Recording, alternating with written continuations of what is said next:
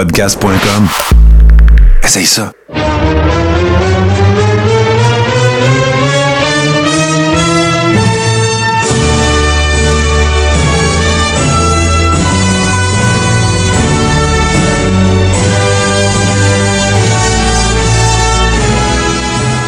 Le Carréron, saison 4, épisode 25. D'ailleurs, euh, Toto, euh, ben bonjour pour commencer, mon ami. Allô?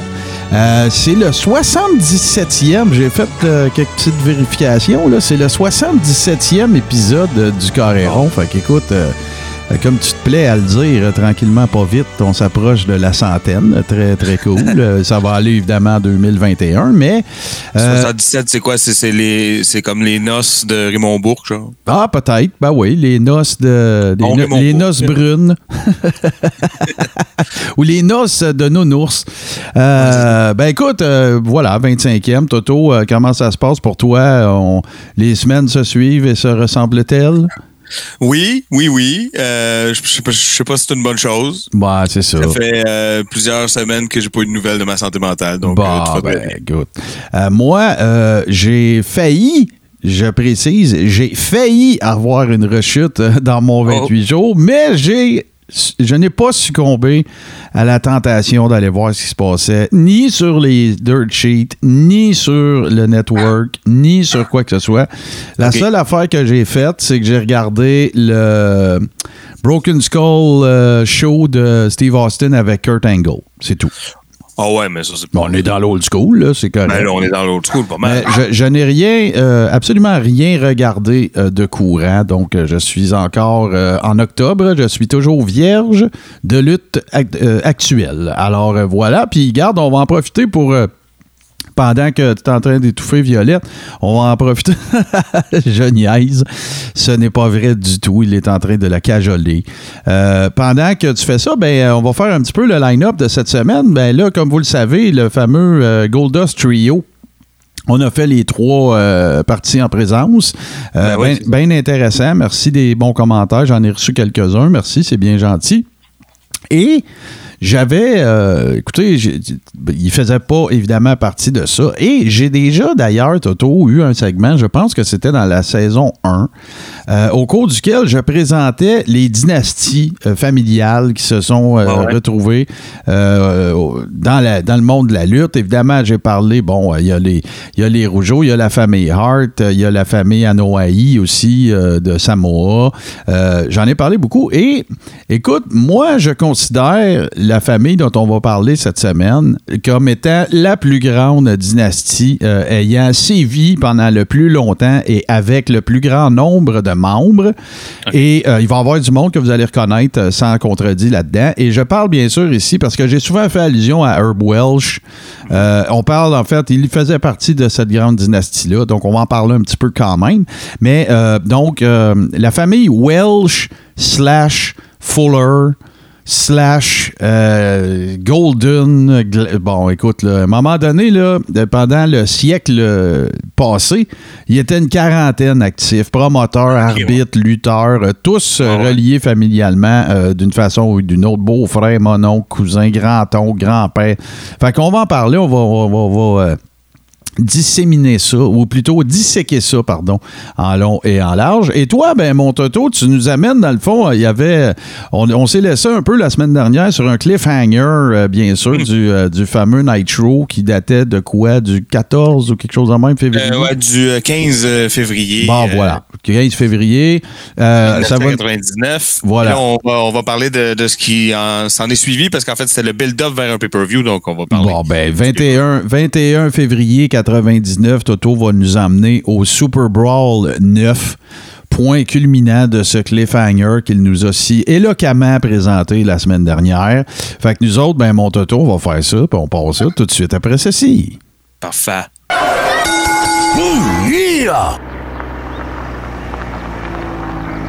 Hey, Toto Lavigne ici, animateur vedette de Radio Déo, ta station Web Country. Hey, on sait jamais quoi faire le vendredi soir. Ben, viens me rejoindre. Et ma gang de capoter, sans oublier la foule en délire. On t'invite dans mon pick-up. RadioDéo.com, ta station Web Country. Écoute la grosse voix, ça. Radio Déo, ta station Web Country. Vendredi soir, tu veux du vieux country, si qu'un Toto 21 février 99, Super Brawl 9. Raconte-nous ça. Oui, ben euh, d'abord on est donc euh, bon euh, pour vous remettre un peu en contexte, il y a le Nitro d'avant s'est terminé donc en queue de poisson avec euh, Ric Flair magané, seul devant l'éternel.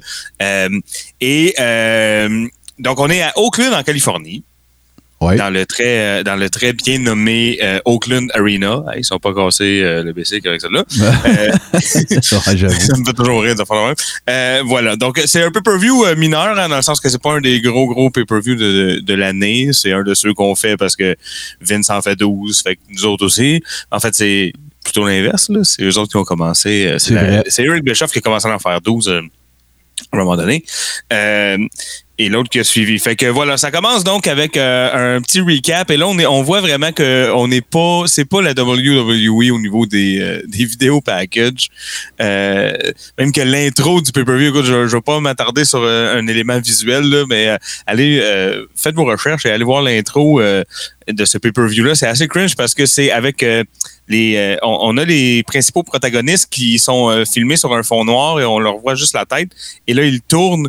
Mais vous savez, on les a fait tourner comme à vitesse normale et là, on passe au en accéléré. Ouais, ouais, ouais. On les voit cligner des yeux super vite puis être mal à l'aise parce que ça devait être long d'être assis là.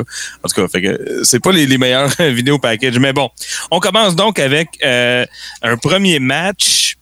Euh, Ouais, c'est ça, ça commence en trombe, évidemment. Vous, vous savez, avec euh, le, le team habituel, euh, Bobby Heenan et euh, Tony Schiavone. Et euh, celui que t'aimes bien euh, présenter, Martin. Hein? T'aimes ça dire son nom? Iron Mike Tenay. Ah ouais, ben. D'ailleurs, là, petite. Savais-tu que ce gars-là, c'est un genre de génie du gambling? Ah ouais, genre, il va à, Non, à Vegas. Ça- mais non, pas, pas ça. Euh, Génie du gambling au point que c'est Vegas qui l'engage. Mhm. Euh, pas, pas, pas parce que c'est un gars qui brise euh, le, le blackjack à- au Tangiers là, ou à- euh, whatever. Insert euh, casino name. euh, là. c'est pas Rain Man, là, ça que tu Non, non, c'est pas ça. C'est que lui, c'est c'est un, c'est un gars qui est euh, super ferré, euh, justement, en calcul euh, mathématique, en, en établissement des, euh, des probabilités, euh, des affaires de même. Puis, euh, tu sais, ce qu'on pourrait appeler un odds maker. Entre autres, dans différents sports, de un, un bookie, là, ce qu'on appelait un bookie, là, si vous avez écouté Casino ou peu importe, un handicapeur, mais également, euh, tu sais, justement, là, qui supervisait un peu là, tout le volet euh, gambling de plusieurs jeux de table aussi.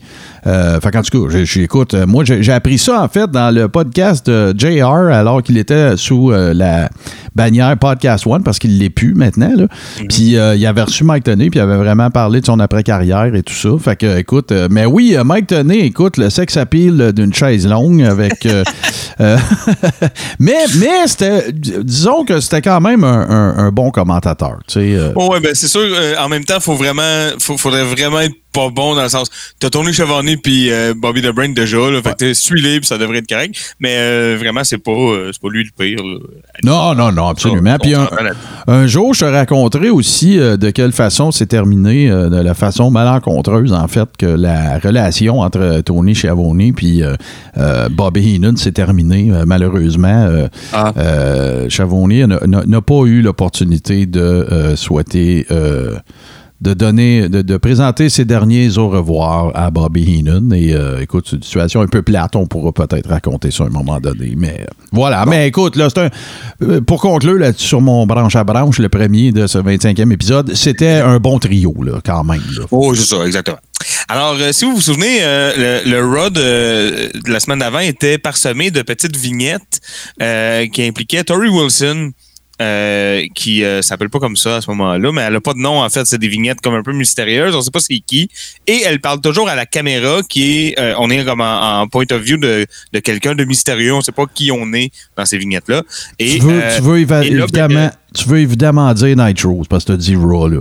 Ah ben oui, excusez-moi. Regarde, compris. là, vu que j'étais un team player, ben, je te- je te ouais, voilà, vous avez compris. Euh, mais euh, donc, euh, c'est ça. Tu vas voir, il y en a quelques. Ça se peut que je me trompe de même euh, de temps en temps. Oh, ben, ça arrive euh, au meilleur d'entre nous, mon cher. Fait que c'est ça. Fait que ce pay-per-view-là, donc, commence avec une de ces mêmes vignettes. Et là, on apprend que Tori Wilson euh, et on assume l'homme mystérieux aussi seront sur place au Oakland Arena. Donc, euh, voilà. C'est ce qu'on apprend en début, début de pay-per-view, même avant le générique. Et là, le générique part, les, les, feux d'artifice, tout le kit, et on commence ça avec le premier match de la soirée, euh, Booker T contre Disco Inferno. Alors euh, voilà, un match euh, assez opener, classique pour un pay-per-view. Surtout à l'époque, Booker T n'est pas encore la légende qu'il est aujourd'hui. il il- s'en vient, par exemple, il est sur ce chemin-là. là. C'est vraiment un, un worker intéressant et over, surtout. On le d'ailleurs dans ce match-là. C'est un match qui est très over. euh, c'est un crowd pleaser. On dirait le monde. euh, et, et je sais pas si c'est parce que ça fait 4 heures qu'attendent que le show commence ou quelque chose comme ça, mais ils ont vraiment l'air contents euh, pendant ce match-là. Ce qui est drôle aussi, c'est qu'il n'y a pas vraiment de build-up. Euh, la, seule petit build-up qu'on voit au tout début, c'est un extrait du Thunder, je pense, de, la semaine d'avant, où Disco Inferno vient déranger euh, Booker T qui essaie de euh, se réconcilier avec son frère, ils sont dans le corridor, puis ils essaient de se parler parce que là, Heat existe comme plus, parce que Stevie Ray est dans la NWO. Donc là, ils sont comme en train de se parler, puis lui, il vient comme gosser parce que c'est Disco Inferno, puis il est gossant. Puis il vient comme Hey, what's up, guys? Puis là, ils finissent par se battre, puis se chicaner parce que Booker T, il, n'entendait pas arrêter. Fait que c'est le seul petit build-up. Alors voilà, un match un peu sans histoire, mais quand même, comme je vous dis, intéressant au niveau de la crowd. Parce que j'ai vraiment été impressionné. Le monde est vraiment. euh, je sais pas, c'est peut-être parce que je suis habitué. Je suis plus habitué de voir de la lutte avec du public aussi. mais j'ai trouvé vraiment. En tout cas, la crowd était vraiment beaucoup dedans. Ça, c'était le fun. Sinon, qu'est-ce que j'avais noté? Euh, pas grand-chose. C'est tellement Euh, drôle. Le, monde, il- le monde, il voit pas ce que moi je vois, évidemment. Puis là, j'avais toutes tes notes en face, le, le recto de tes notes. Mais, mais oui, avant que tu continues, Toto, vite fait, euh, Disco Inferno, moi, c'est un gars que j'ai jamais arrêté de suivre. C'est un des contributeurs, d'ailleurs, de la plateforme euh, qui s'appelle The Brand de Vince Russo. Il est chroniqueur sur un des shows qui s'appelle Lions, Bears, Tigers and Disco, je pense, le vendredi. Euh, Savais-tu que ce gars-là euh, avait été. Écoute, je trouve ça vraiment drôle parce que Jim Cornette en parle souvent. Il a fait partie du comité de booking à une certaine époque la WCW et je me demande si ce n'était pas à cette époque-là parce qu'on sait tous qu'en 2000, c'est là que ça a comme fini, là, fin 2000, euh, 2001. Mais. Ouais, mais euh, c'est pas là, je sais pas c'est quand, parce que ça, ça non, commence non, c'est ça. là. Mais dans ses idées, dans les trucs qu'il avait présentés comme, euh, comme étant des, euh, des, des idées de booking, il voulait partir un nouveau personnage qui était pour être un architecte, un architecte, pardon. Et il voulait l'appeler. Je te niaise pas, là, c'est vrai là, ce que je vais te dire là, là. Il voulait l'appeler Bill Ding. Oh my God. OK? Un autre, il avait eu, euh, puis ça, écoute, c'est pas la première fois que vous allez entendre ça. Par contre, ben écoute, c'est quand même, excusez, là, mais c'est fucking drôle. Là. Il avait eu l'idée de faire euh, qu'il y ait, euh, pour une première fois, sur quelque chose de mainstream. Ça s'est déjà fait, OK? Ça s'est déjà fait depuis, mais pas à cette époque-là. C'était jamais arrivé de bouquer l'homme invisible. Fait De pogner un worker, de l'envoyer dans le ring, puis de faire assemblant, tu sais, bon, ben, tout ce que vous Ah ouais. pouvez vous imaginer. Évidemment que toutes ces idées de cave-là ont été cannées et que ça aurait invariablement fait l'objet d'une chronique gamique de marde. Mais euh, en tout cas, fait que il y a jamais, il y a beaucoup, tu sais, il y a- il y avait un bon, euh, un- comment dire là, un une bonne psychologie du ring et tout ça. Et c'est probablement pourquoi, il est venu à bout de se tricoter une carrière parce qu'on va se le dire, là, Disco Inferno pas réinventé la lutte. Son personnage il était over parce que un peu comme Honky Tonk Man, c'était facile de l'haïr parce que, Honky Tonk Man avec ses moves de danse puis euh, Elvis, Ouais, ouais. lui c'était Travolta, le disco, Full Kitten, les léopards, tout ça. Mais comme Booker, disons que euh, ça n'a pas fait de fureur, euh, mettons. Non, puis euh, il faut. euh, c'est un personnage aussi. Euh, tu sais, rendu en 99, on l'appelle encore Disco Inferno parce que Ouais. c'est son nom. Là, mais- puis il arrive avec du disco puis tout, mais c'est beaucoup moins intense qu'en 94 là, quand il commence la gimmick. Ouais, euh, Ouais, c'est- et, et parce qu'en 94, si tu veux faire chier des fans de lutte, tu lui parles de disco. oh, C'est mort le disco, c'est Kitten, c'est de la merde. Personne ne fait ça. le- la, la démographie du- de, du de la clientèle cible était pas très disco de 1. Puis pour, euh, pour la petite histoire, s'il y en a qui s'intéressent, ben maintenant, ce que, de- de- ce que Disco Inferno fait, euh, ben, il est dormant dans un gentleman's club à Vegas où il habite et euh, il plug à chaque fois dans le podcast qu'il fait avec. euh, c'est un podcast, c'est un- c'est une émission en vidéo aussi quand tu fais partie de la plateforme. là. moi, je l'ai été membre pendant plusieurs années. Je le suis plus. Mais euh, il donne un numéro de téléphone, puis si tu t'en vas à Vegas, t'appelles, il t'envoie une limousine, puis euh, quand t'arrives, t'as un drink sur le bras. Fait que euh, c'est ça qu'il fait à Star Disco Inferno. Voilà. C'est drôle de penser qu'il est. I shit euh, you not, là. C'est vrai, ça, là, que je te C'est dis. drôle de penser qu'il est dormant parce que euh, on n'a pas tendance à penser qu'il est gros parce que dans un. Tu sais, quand tu tiens Kevin Nash puis Scott Hall, c'est. Ouais. Ben, ben, c'est d'ailleurs. il- C'est un. Oh oui, c'est ça. Ben, excuse, là, je veux pas t'interrompre, là, mais, mais, mais tu sais, c'est- d'ailleurs une idée souvent préconçue. Tu sais, je me rappelle, on en a déjà parlé avec Steve Sauvé. Tu sais, dans le ring Disco Inferno, ça a l'air d'un lightweight, à la limite, euh, tu sais, light heavyweight. Mais si moi et toi, on est à côté de Disco Inferno, on a l'air des racks à chips, là. Ah oui, puis euh, il, il rentre dans ton café de quartier, euh, puis tout le monde se retourne. Là, Ouais, ouais, c'est ça, c'est ça. beam. Voilà, voilà. Fait que euh, voilà pour la petite histoire de Disco Inferno. Voilà. Alors, euh, c'est ça, un match donc que euh, Booker T gagne euh, clean pour la petite anecdote. Mhm. Euh, ensuite, euh, mention honorable au- à la dynamique euh, de euh, Chavarni puis Inan pendant les replays. Parce que euh, leur, euh, leur contrat verbal qui se sont déjà dit en ondes, c'est tu fermes ta gueule quand je commente les matchs, mais tu pourras faire les replays. C'est ça le deal que Chavarni a avec Bobby Inan OK. ça marche jamais, évidemment. Bobby Heenan qui ferme jamais sa gueule. Et, euh, et qui marche, et qui est pas bon avec les replays. C'est ça que la dynamique est drôle parce que pendant les replays, t'as Chavani qui est comme, c'est à toi, là. C'est un replay, là. C'est à toi. puis l'autre, il est pas bon. Ah, puis ça, là, je te garantis, Toto, là, je le sais, je suis fatigant, je- j'aime Bobby Heenan de tout mon cœur, mais je te garantis que c'est du Heenan, ça. Ah, c'est sûr que oui. Le, le gars, il aurait pu te le bottin puis te faire rire, tu sais. Non, non, Je- c'est ça, c'est ça. C'est sûr que oui, c'est une dynamique euh, humoristique. Moi, moi, je, je, je tiens, on en parlera longuement à un moment donné, là, on fera une chronique là-dessus si tu veux, Ouais. mais euh, moi, je tiens à, à- Comme un des points que je fais souvent, c'est que si Bobby Heenan avait fait d'autres choses que de la lutte, on en parlerait aujourd'hui aux États-Unis comme un, un comedic genius, là, un humoriste. euh, Oh, ouais, la seule bad luck qu'a eu. Bobby, la seule bad luck qu'a eu Bobby quand il a eu son show de variété, c'était c'était avec Vince, c'est tout. Tu sais, c'était sur, euh, c'était sur, euh, c'était sur Titan, je sais pas, pas Titan, est-ce que TNT, qui était une chaîne câblée, tu sais, au début de l'avènement des chaînes câblées, fait que c'était pas mainstream, c'était pas sur un grand réseau. Mais moi, je continue, je suis 100 000 à l'heure d'accord avec toi. Ouais, ouais, c'est ça, je continue à penser ça, moi, puis euh, c'est c'est vraiment, euh, tu sais, s'il avait fait juste de l'humour normal, là, des sketchs ailleurs, puis de la scène ailleurs, sans faire de lutte, on en parlerait aujourd'hui comme, euh, comme un grand humoriste Absolument. américain. Absolument. Alors, sur ce, on va donc se lancer vers le deuxième match de la soirée qui est, euh, ouais, bon, vous savez, euh, on, a vu, on en a parlé la semaine dernière, il y a toute la- l'affaire avec euh, Perry Saturn et euh, Jericho. Alors, euh, l'espèce de feud, là, Perry Saturn, il a perdu un match un moment donné, il est obligé d'être en robe. Puis là, euh, il pas ça, même qu'il se met du eyeliner à cette heure. Ben, Fait sur que- l'affiche du dernier show, je l'ai mis, là, avec sa robe, euh, sa robe un peu BDSM euh, en cuirette, là, avec les, le eyeliner. quand, quand je vous dis que quand je vous dis que ma santé mentale des fois est chancelante puis que je commence à avoir besoin de, de vacances, euh, sur mes notes j'ai écrit Perry Mason. Voilà. Je pensais que tu voulais dire quand ma santé mentale, je, je me commence à me questionner. Je vais avoir des photos de Perry Saturn. Oui, c'est ça, là, je vais mieux. Je me compare, je me console. Euh, Perry Saturn en robe, c'est quand même quelque chose. Euh, Il y a Ralphus dans ce segment-là, Ralphus, euh, Feu Ralphus, qui est le, le, Oui. le, le security, le head security de Chris Jericho, qui est en fait un vieux monsieur dedans, qui n'a pas être capable de faire grand-chose. En fait, Ra- Ralphus faisait partie du ring crew. Toto. Oui, c'est ça. T'es un gars là, qui était backstage, puis tout, puis garde dans, dans son grand génie humoristique, encore une fois, Chris Jericho, ben, il a sorti un lapin de son chapeau, puis c'était Ralphus. Oui, puis c'est genre, ça va être lui mon sidekick, puis là, tout le monde a dû faire, ouais, mais il est pas drôle. Je, je sais, c'est ça. C'est ça qui est drôle. Puis, est-ce que c'est dans ce combat-là qu'il en mange toute une? Ouais. Ah, OK, parfait.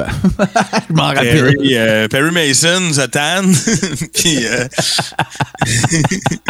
C'est le- tellement le, contraire de ce que Perry. Mason avait. Raymond Burr à TV avait l'air, tu sais, Perry Saturn. Oui, non, puis euh, en tout cas, j'aimerais bien voir euh, une rencontre entre les deux.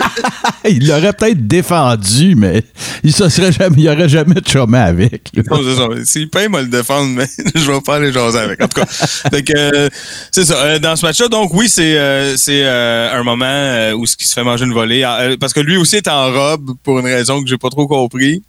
Mais Jericho, il est comme moi aussi, je suis capable de mettre du monde en robe. Fait que là, Ah ouais, OK. Ralphus, il est là en robe.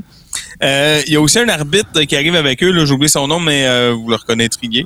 C'est un arbitre euh, familier là, à la WCW, mais qui était comme euh, suspendu à cause que il était peut-être biaisé en faveur de Chris Jericho. Puis là, ben, sa suspension est finie, mais il arrive avec Chris Jericho pour le match. Fait que là, tout le monde fait comme moi. Serait-ce par hasard Nick Patrick?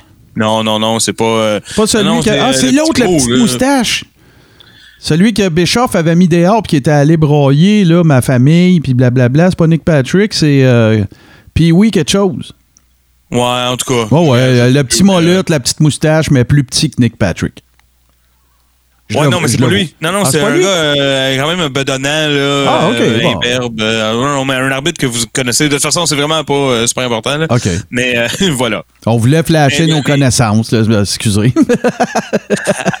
Mais on se questionne donc sur son sur sa légitimité, parce qu'il arrive avec Jericho, que là, là, Chavoni est comme mon Dieu, il va être correct.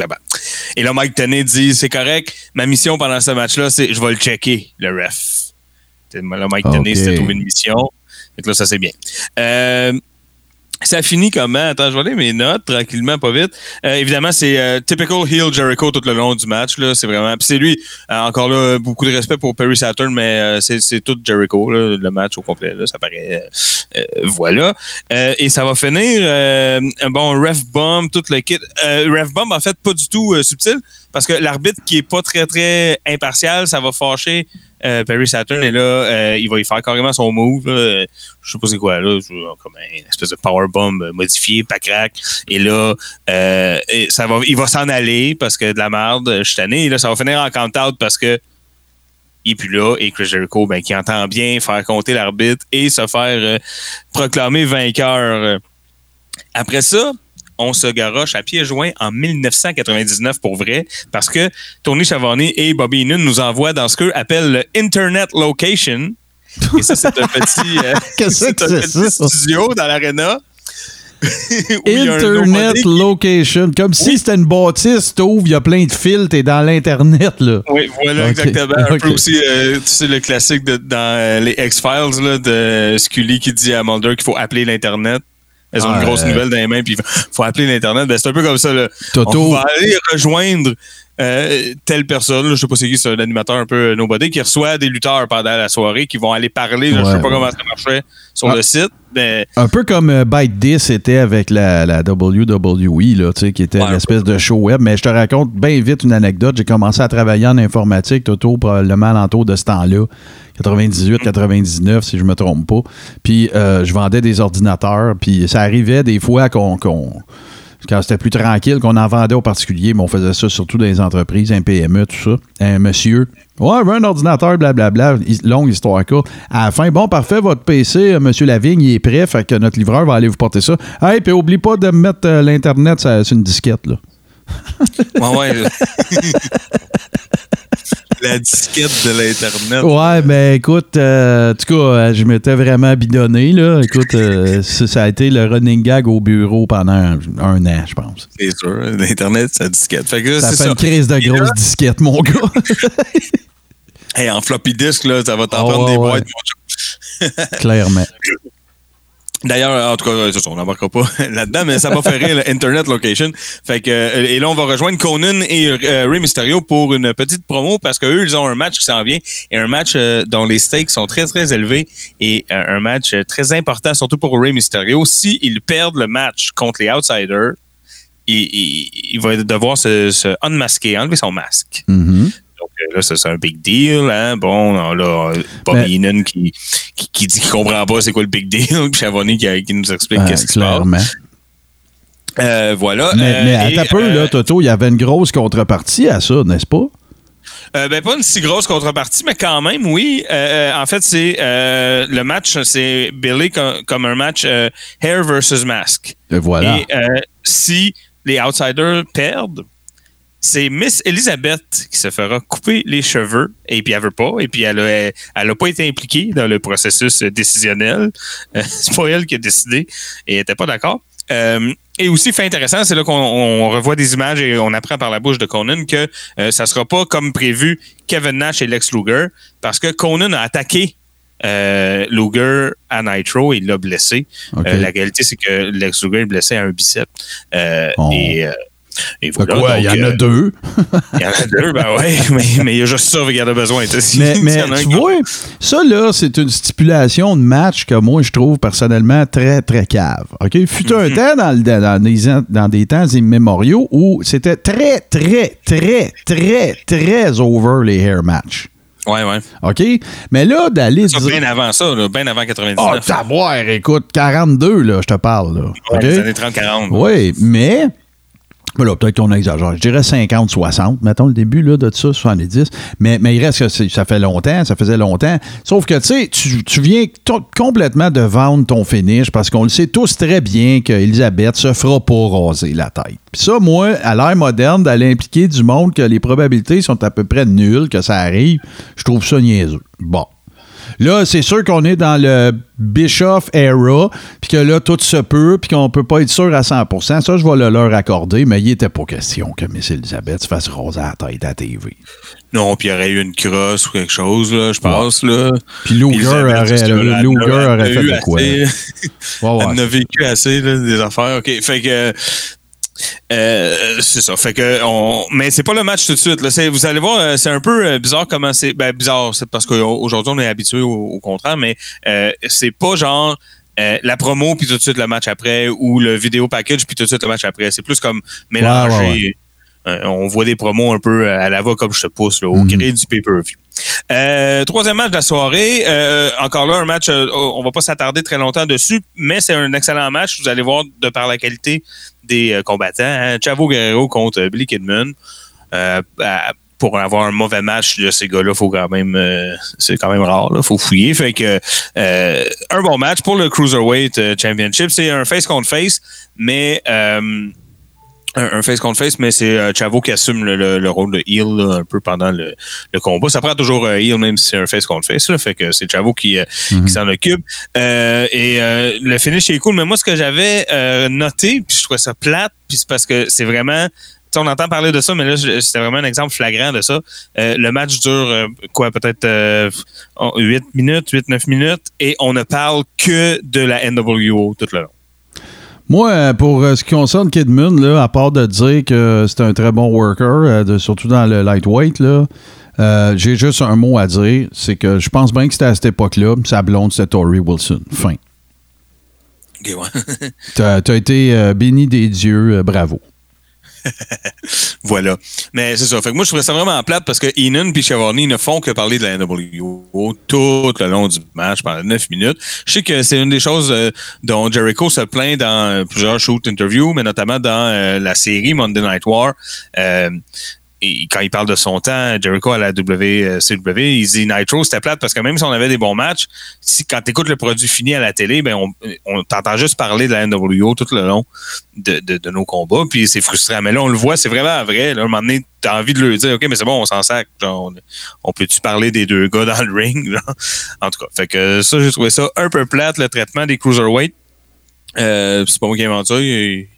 Ils se sont tous tannés puis on finit Mm. par partir. Ça fait que, c'est pas mal euh, clair. Et là, on arrive à un, un des premiers matchs euh, vraiment euh, substantiels de la soirée parce que euh, ils appellent ça un des semi-main events, là. C'est Ouais, ouais, la ouais. carte, mais, mais quand même.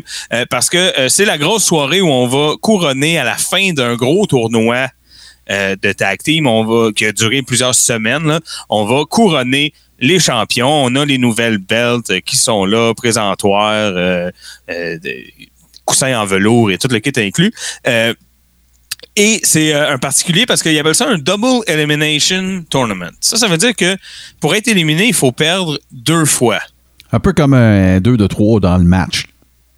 Ben, c'est ca- c'est pas euh, c'est pas belé comme un 2 de 3. Euh, Ok, ok, je comprends. dire, oui, mais pas dans le pas dans le, le- pas dans le pay-per-view comme tel. C'est vraiment parce que euh, Wyndham et euh, Kurt Hennig, qui sont deux euh, qui sont les deux euh, un des deux équipes, Ouais, ouais, ouais.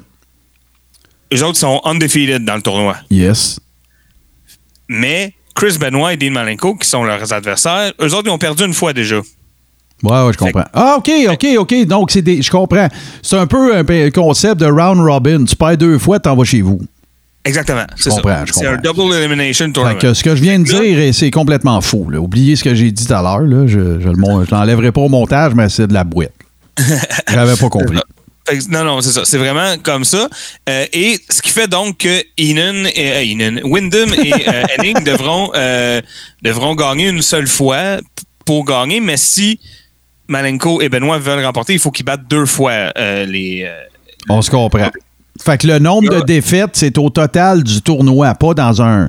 c'est ça, c'est pas à Voilà. soir, c'est dans, la soir- dans la- le tournoi au complet. Ouais, on s'entend.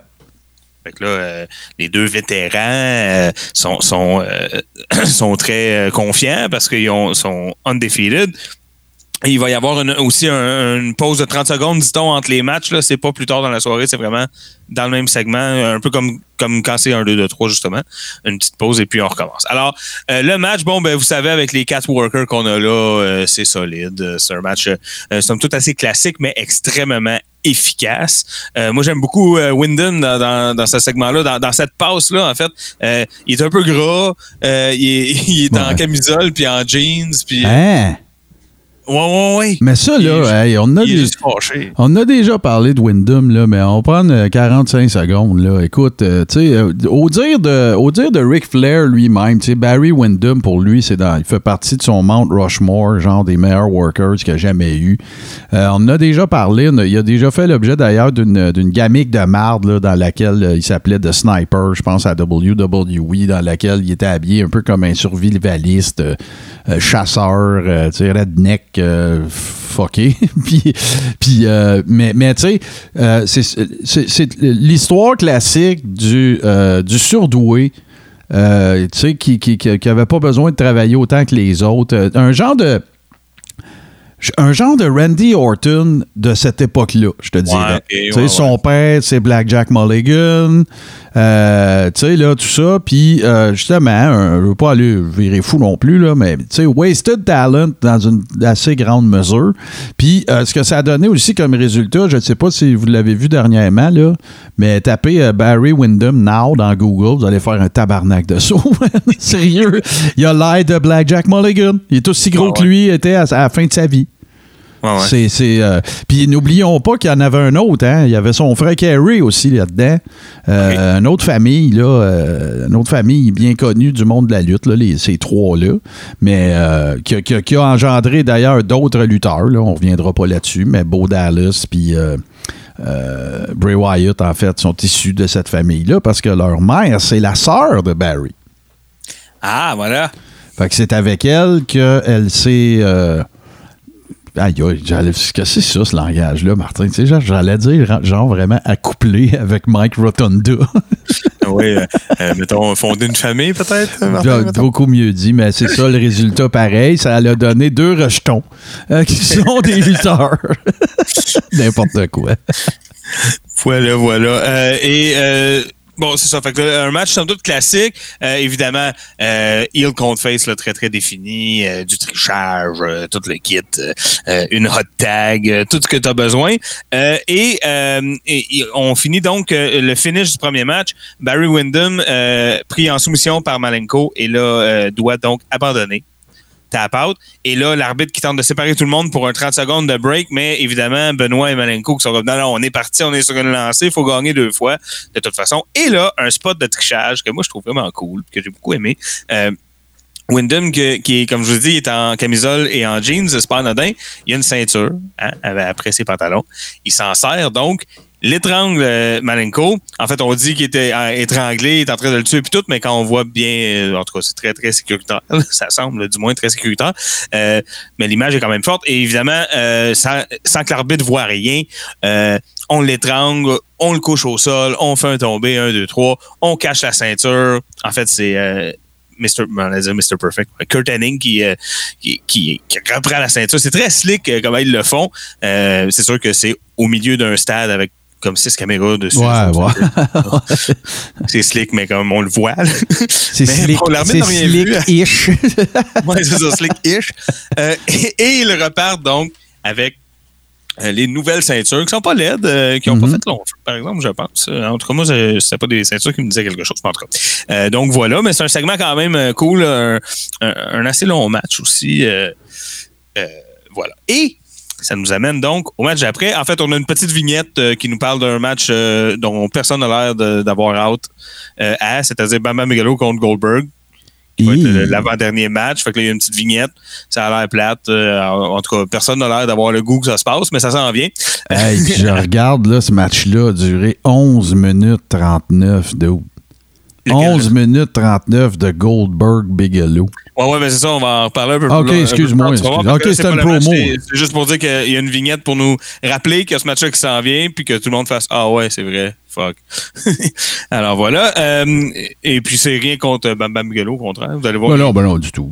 Les, les seules bonnes affaires de ce match-là viennent de lui, d'ailleurs. Mais en tout cas, euh, donc, euh, après la petite vignette, on a le match avec Rey Mysterio, donc. Alors, c'est les outsiders parce que euh, Scott Hall remplace. Scott Hall qui va avoir deux matchs dans la soirée, donc à cause de ça, mais qui remplace euh, Lex Luger.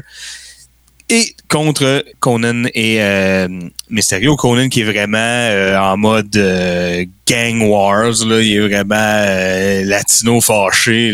Tassez-vous. Moi, je le trouve cool, là, passe là. Eux autres aussi ont un match assez classique. Euh, qui va résulter après beaucoup de poêles et puis euh, d'autres membres de la NWO qui embarquent puis tout, euh, qui va résulter à, à la défaite de Conan et euh, Mysterio, tout comme tu l'as dit, euh, au, au grand au, au grand soulagement de Miss Elizabeth euh, qui euh, qui semble avoir eu peur, mais bon, nous autres on le savait comme Qui tu va, dit. qui va se conserver sa tignasse. Oui, voilà. Euh, et euh, là, il y a le moment hyper en- intense du unmasking. Et moi, j'ai un malaise. Je sais que c'est ça le but. Ah, moi aussi, je m'en rappelle de ça. Puis, euh, écoute, euh, en tout cas, Mais en fait, c'est un malaise que j'ai avec la NWO au complet à ce moment-là. Parce que je sais qu'il y a des bouts de voulus. Puis il y, a des, affaires moins voulues, mais c'est très toxique à la NWO, c'est très malsain. Euh, on le voit juste dans la façon dont Miss Elizabeth a pas du tout eu, ses cheveux, c'est super important pour elle, puis c'est pas elle qui décide si on les met en jeu ou pas. Euh, déjà, je trouvais ça un peu malsain, un peu toxique. Mais là, toute l'espèce d'aura de, gang, de, bully en train de forcer ce jeune homme-là, qui est quand même, euh, qui, a comme 10-15 ans de moins qu'eux autres, là. Ouais, c'est très weird, puis- le mentionne, il, est- il est pas juste plus petit que tout le monde, il est plus jeune aussi.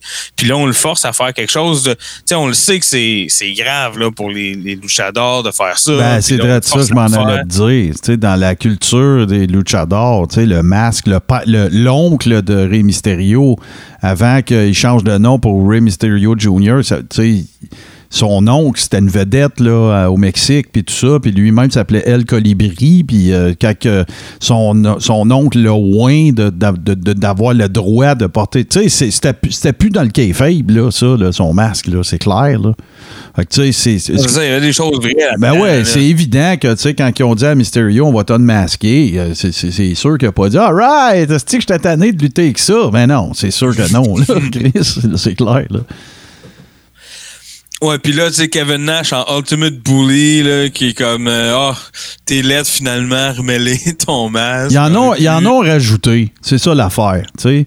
Ouais, Mettons, tu ça, veux- tu- pu le laisser unmasquer, puis tu sais. Ouais, tu sais, mettons que tu aurais fait ça vraiment, là, euh, ben, wrestling booking, là, tu sais, ben, garde, enlève-les ton masque, euh, on te l'arrachera pas, puis on te niaisera pas, puis on te boulira pas, puis on te.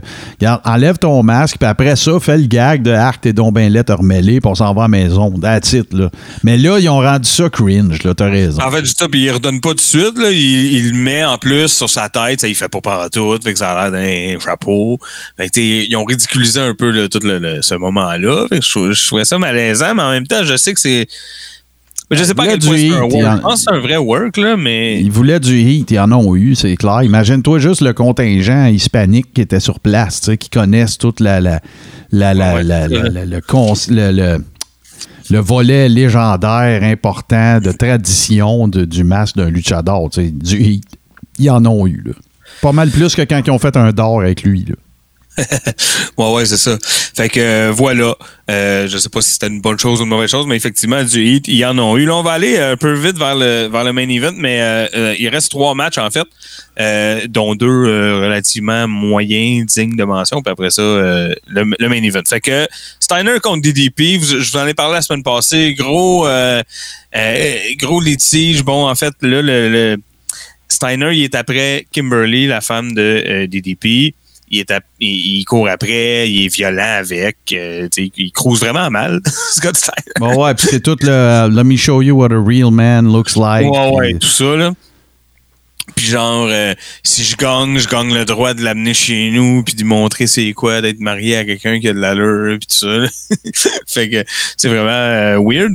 Euh, mais j'ai trouvé que le build-up était aurait pu être cool, mais que le match, tu sais, je sais pas, moi j'aurais pris, tu sais, c'est dans les petits détails, mais moi je suis le même. hein, J'aime ça, les détails dans la lutte, là, je, quand c'est bien réfléchi, j'aime ça. Tu sais, j'aurais fait arriver des DP, là, euh, pas de musique, en jeans, fâché. Tu sais, je veux dire, c'est ma femme, là, c'est pas pareil. Ouais, ouais, là, tu en joie le vert, là, tu sais, là, en beau fusil, là, comme Ouais, dirait. ouais, tu sais, mais là, il arrive, il est habillé normal, il a sa, sa musique, de la pyro, il fait ses moves, il fait ses, ses sparages en rentrant. Tu sais, je trouvais ça comme bizarre. Sinon, Steiner, ben, c'est toujours cringe, là, surtout qu'il est avec une fille en plus. Tu sais, comme, il court après Kimberly, mais il y a toujours une fille avec lui dans son entourage qui est comme supposée être sa blonde, puis elle, elle trouve ça drôle. Ah, il veut violer une autre fille. Ah. C'est comme. Ouais, ouais, mais c'est le freak génétique, là. Écoute, c'est ça qui arrive, là. Voilà. Euh, il y a Buff Bagwell aussi. ah, ben Euh, là. avec euh, des jeans trop petits pour lui, puis euh, en bédaine parce qu'il n'y a pas un chandail qu'il fait. Ouais, ouais, c'est ça.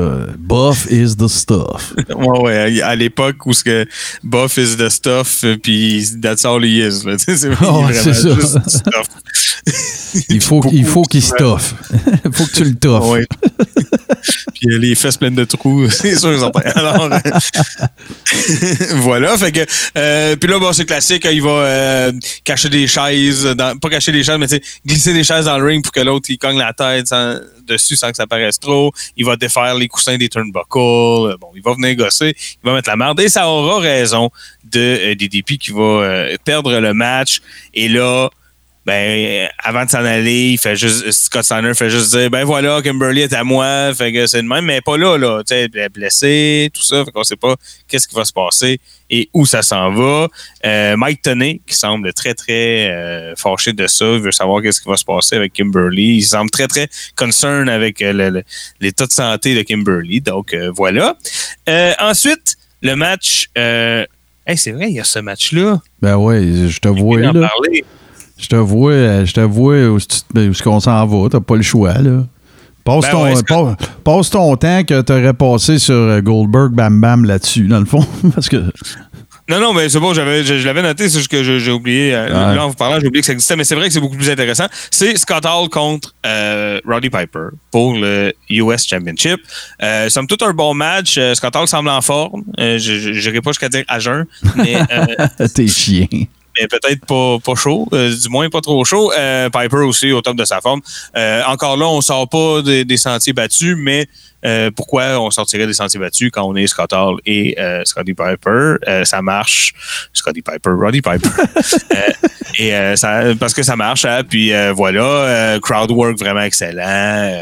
Mais, mais. Toto, encore une, une- encore une fois, une vaine tentative de Eric Bischoff slash euh, Vince. Il me semble que Rousseau était là à cette époque-là. Là. Mais tu sais, une vaine tentative de, de milquer encore une fois un vétéran du ring. Euh, Ouais, ouais. Par chance que Piper est une légende et qu'il est incroyable et que le- son crowd work est irréprochable. Mais on est encore. Tu sais, puis quand je dis ça, là, je dis pas, ah, quand la WCW le fait, c'est pas correct, puis quand la WWE le fait, c'est correct. Non, non, Mania avec euh, Piper, Non, non, c'est pas mieux, Snuka, puis Steamboat. Par chance que Steamboat a volé le show, qu'il était encore au travail, euh, capable de worker. Mais moi, je compte ça. Amenez-les dans une capacité de manager, de- d'agent, de, d'agent Ouais. de, de trouble, agitateur. OK, mais pas dans T'es pas- T'es pas contre le fait que Arn Anderson soit All Elite, mais s'il se mettait à lutter régulièrement, là, tu Ben, ça. totalement. tu sais. Puis ça, c'est sans compter que, tu sais, pendant que ça, ça se produit, ben, tu sais, t'as pas des Juventud Guerrera, puis t'as pas de, tu sais, de- qui sont, je comprends, là, qui ont leur classe à faire, mais, tu le break, ils l'ont pas à ça, cause de que- ça. C'est un match de moins à la carte pour qu'un autre dude travaille, tu sais. Oh, ouais, c'est ce que c'est ce que Bret Hart appelait la, la mentalité de dinosaure là, accroché à son spot euh, qui veut pas s'en aller. Bon, puis là en plus, ben c'était tout trouver une compagnie qui avait besoin de ça. Ben ouais, puis qu'il y avait du qui cash. ça, tandis que tu sais, parce que mettons ces gars-là, ils étaient tous avec Vince, puis là ils voulaient garder leur spot, puis Vince leur a dit ben non. Ben Parce que là, ça. quand ils sont arrivés à WCW, les, les gars, ils ont dit, ben, on veut des spots hauts puis on veut les garder. Puis Bischoff, il a fait, mais hein, ben, c'est ça qu'on va faire parce que c'est ça qui fait rentrer de l'argent à Puis, puis oublie pas, je veux pas revenir là-dessus à plus finir, mais oublie pas Favored Nations. Oublie pas la clause des contrats de Scott Hall puis de Kevin Nash. Eux autres, il y avait tout avantage à ce que Bischoff amène des vedettes qui coûteraient cher, parce que s'il valait plus cher qu'eux autres, ou s'il demandait plus cher qu'eux autres puis qu'ils l'obtenaient, il y avait un salary bump, eux autres. À cause de ce contrat-là, du premier contrat de, de- quand il y a eu défection de, de la WWE. Parce que ça, euh, là, juste pour expliquer, mettons, dans le concret avec des chiffres, des chiffres inventés, mais dans le concret, ouais. c'est Kevin Nash, il gagne 100 000. Là, on signe Macho Man pour 200 000, fait qu'on monte Kevin Nash à, à 200 000. Exactement ça. Dans le cas de Scott Hall et dans le cas de Kevin Nash, j'ai raconté l'histoire plein de fois.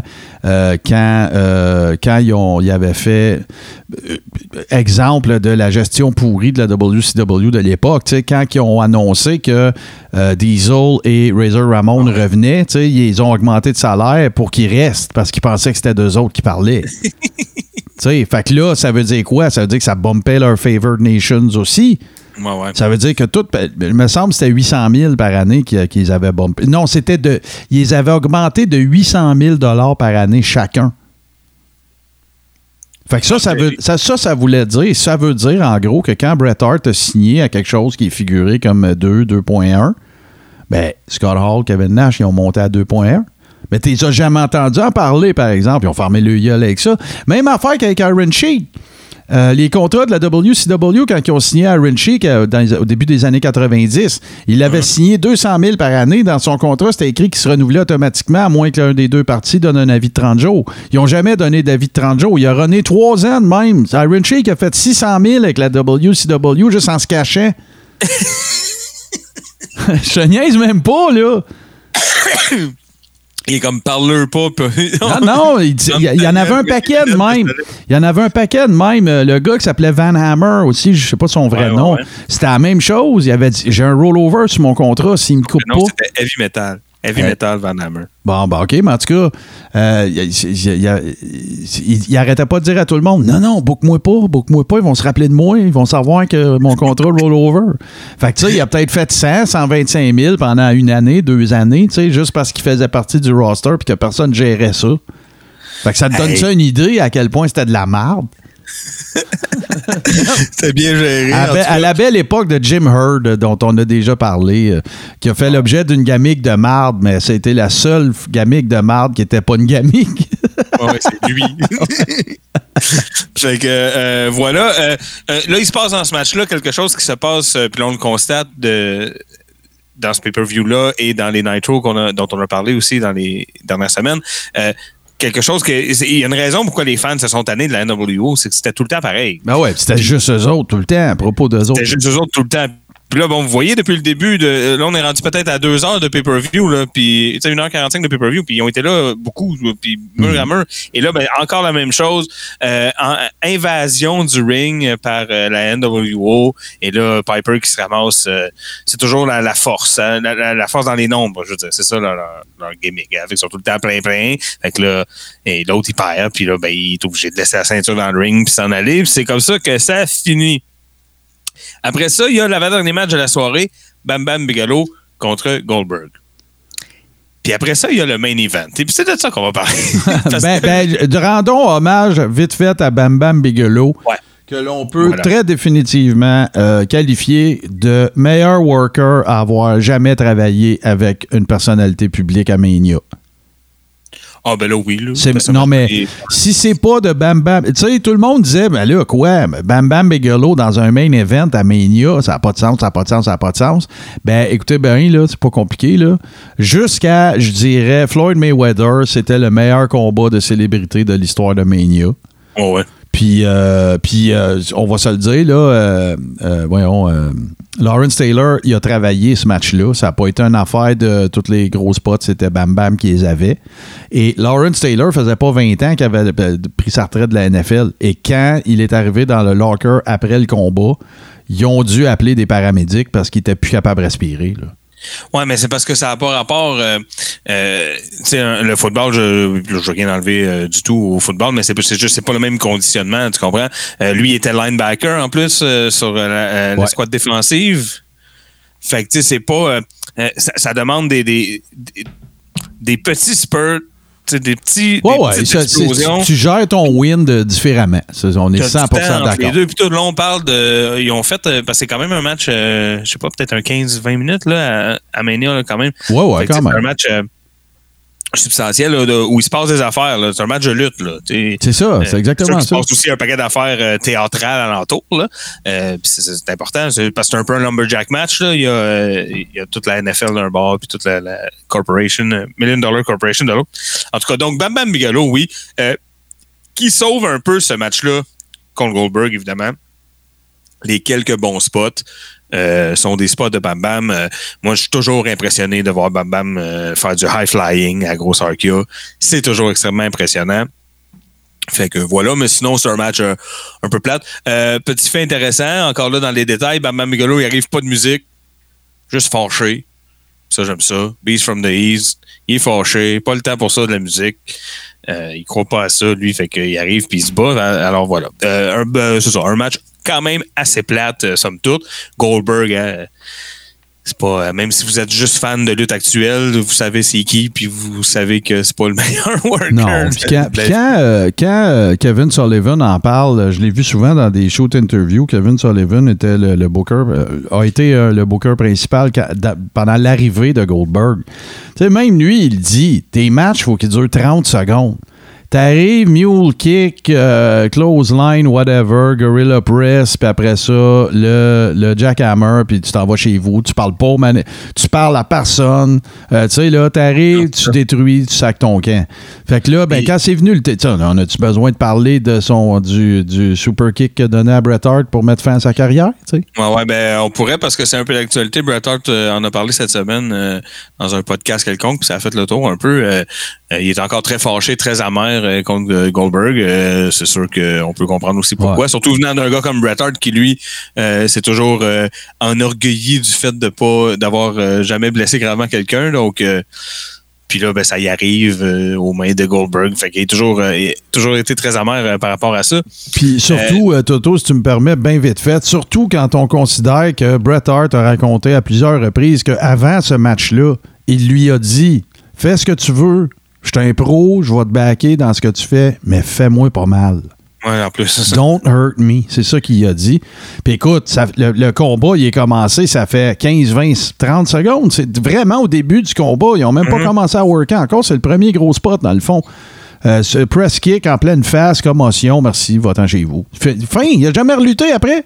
Il a juste Non. fait sa niaiserie à Mania avec Vince, that's it. Puis c'était gênant. C'était ben trop long. non, c'est pas, pas très fort. C'était ben trop long.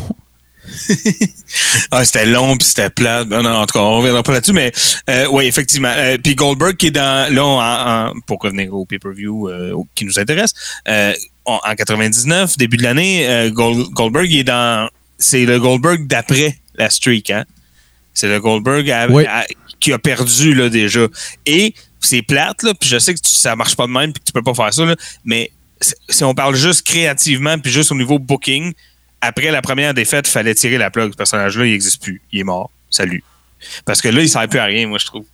Puis là, ils essaient tout le temps de le hyper. Ils sont comme, ah, ben, penses-tu que Bam Bam Bigelow, il a des chances? Ah, ben, il a l'air confiant. Mais oui, il a l'air confiant parce que là, il sait qu'on peut le battre, ce gars-là. Il, il, il est plus comme celui que tu décrivais, là, que Kevin Sullivan a, a, a booké, là, avec. euh, euh, toute l'aura puis le personnage alentour, il rentrait euh, contre des gars quand même, euh, plus ça avançait, la streak, plus c'était des, c'était plus des jobbers, c'était des mid-carders, des upper mid-carders, des main eventers. Tu sais, il rentre, il pète la gueule à, à DDP, il s'en va, euh, il rentre, il pogne contre Arn Anderson, pif paf, euh, ça dure 10 secondes, puis c'est- ça c'est impressionnant. Mais le rendu là, bon, c'est ça. Mais Bam Bam, il a sauté de la troisième corde deux, trois fois, fait que ça, c'était quand même cool. Alors, voilà. Exactement. Exactement. Et ça nous amène au main event de la soirée. Et là, oui, mesdames, messieurs, n'ajustez pas vos horloges. Nous sommes bel et bien en 1999 et le main event de la soirée pour la grosse belt, c'est Hulk Hogan contre Ric Flair. En 99. en 99. Et là, bon, vous savez, on, on- reculons un petit peu plus dans le temps. Vous savez, en 1992, quand il y a eu l'inima- l'inimaginable crossover, hein, à- à- quand Ric Flair a traversé en possession de la Big Gold de la WCW vers la WWF, évidemment créant un, une onde de choc et une commotion. Et là, on s'était dit, enfin, on va pouvoir répondre à la question parce que là, on a sous le même toit, dans la même compagnie, les deux plus grands lutteurs des années 80 et on va pouvoir les mettre dans le même match puis répondre à la question, c'est lequel le plus hot des deux? En 92, c'était hot. Finalement, ça n'a pas arrivé. À ce moment-là, c'est arrivé autrement dans d'autres circonstances, blabla. Mais là, si on. Tu sais, ce sentiment-là, il est noble. Mais si on se propulse en 99, là, c'est plus hot, là. On est plus. Là, c'est tanné. On est là. Là, c'est c'est arrivé combien de fois rendu là, là? Écoute. Parce que bon, quand ils l'ont fait en 94 pour la première fois, OK. Mais là, là, après ça, écoute, ça arrive un Nitro sur deux, Galvas. Ouais, puis ils ont, été coqués aussi. Si on considère que quand Ric Flair s'est en allé, rappelle-toi de WrestleMania 8, dont le main event devait être Hogan contre Flair, c'était à cause d'une tournée de house shows dans lesquelles ils voulaient un peu les mettre à l'épreuve puis voir ce que ça donnerait comme match. Rappelez-vous, là, Ric Flair, là, c'est pas compliqué ces matchs-là. Il a fait les mêmes matchs pendant 30 ans. Il l'avoue lui-même, là. Le fameux turnbuckle spot, euh, il Oh. monte en haut du troisième câble. No, du câble. No, don't do it, Rick. Ça marche jamais. Euh, les chops, woo. Il y a des routines, des spots. euh, C'est ça, exactement.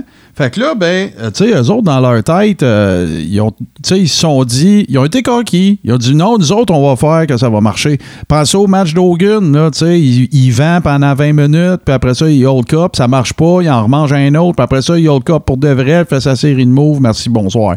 C'est pas compatible, c'était pas compatible, et les deux ne voulaient rien changer. Fin.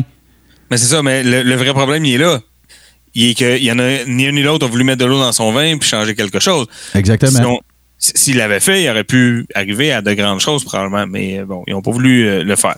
Euh, mais c'est ça. Fait que là, rendu en 99, c'est- c'est c'est très édulcoré, on est tanné, c'est tout le temps la même affaire. Ils sont plus autant en shape. Ils sont plus autant en shape. ils sont plus en shape ben ben. Euh, Hulk Hogan il est rendu euh, sa, sa transition est maintenant complète. Il est à 100% fait de cuir maintenant. C'est plus en 99 c'est déjà rendu, c'est dé- c'est déjà terminé. D'ailleurs ça paraît aussi, euh, vous savez, euh, même euh, comme tout le monde rougit du chest quand il mange des chops de, de Ric Flair, mais pas lui. Non, lui, lui, il blanchit du chest. non, mais sa peau, elle n'a pas de danger qu'elle réagisse, elle est morte. C'est de la peau déjà morte. C'est fait penser à mon grand-père, il a eu un V-neck toute sa vie quand il travaillait dehors, mais là, tu sais, le 13 janvier, il y avait un coup de soleil à la même place. Il n'est jamais parti. Tu sais, c'est brûlé. Fait que euh, voilà. Euh, fait que c'est un match qui, qui est euh, en deux parties, je vous dirais. La première partie assez classique, comme tu dis, chacun fait un peu ses spots. Il y a du hulking up, tout ça. La deuxième partie un peu plus violente. ils vont se promener autour du ring. ils se tapochent avec des objets. Hogan utilise sa ceinture d'entraînement, très très classique. Ouais.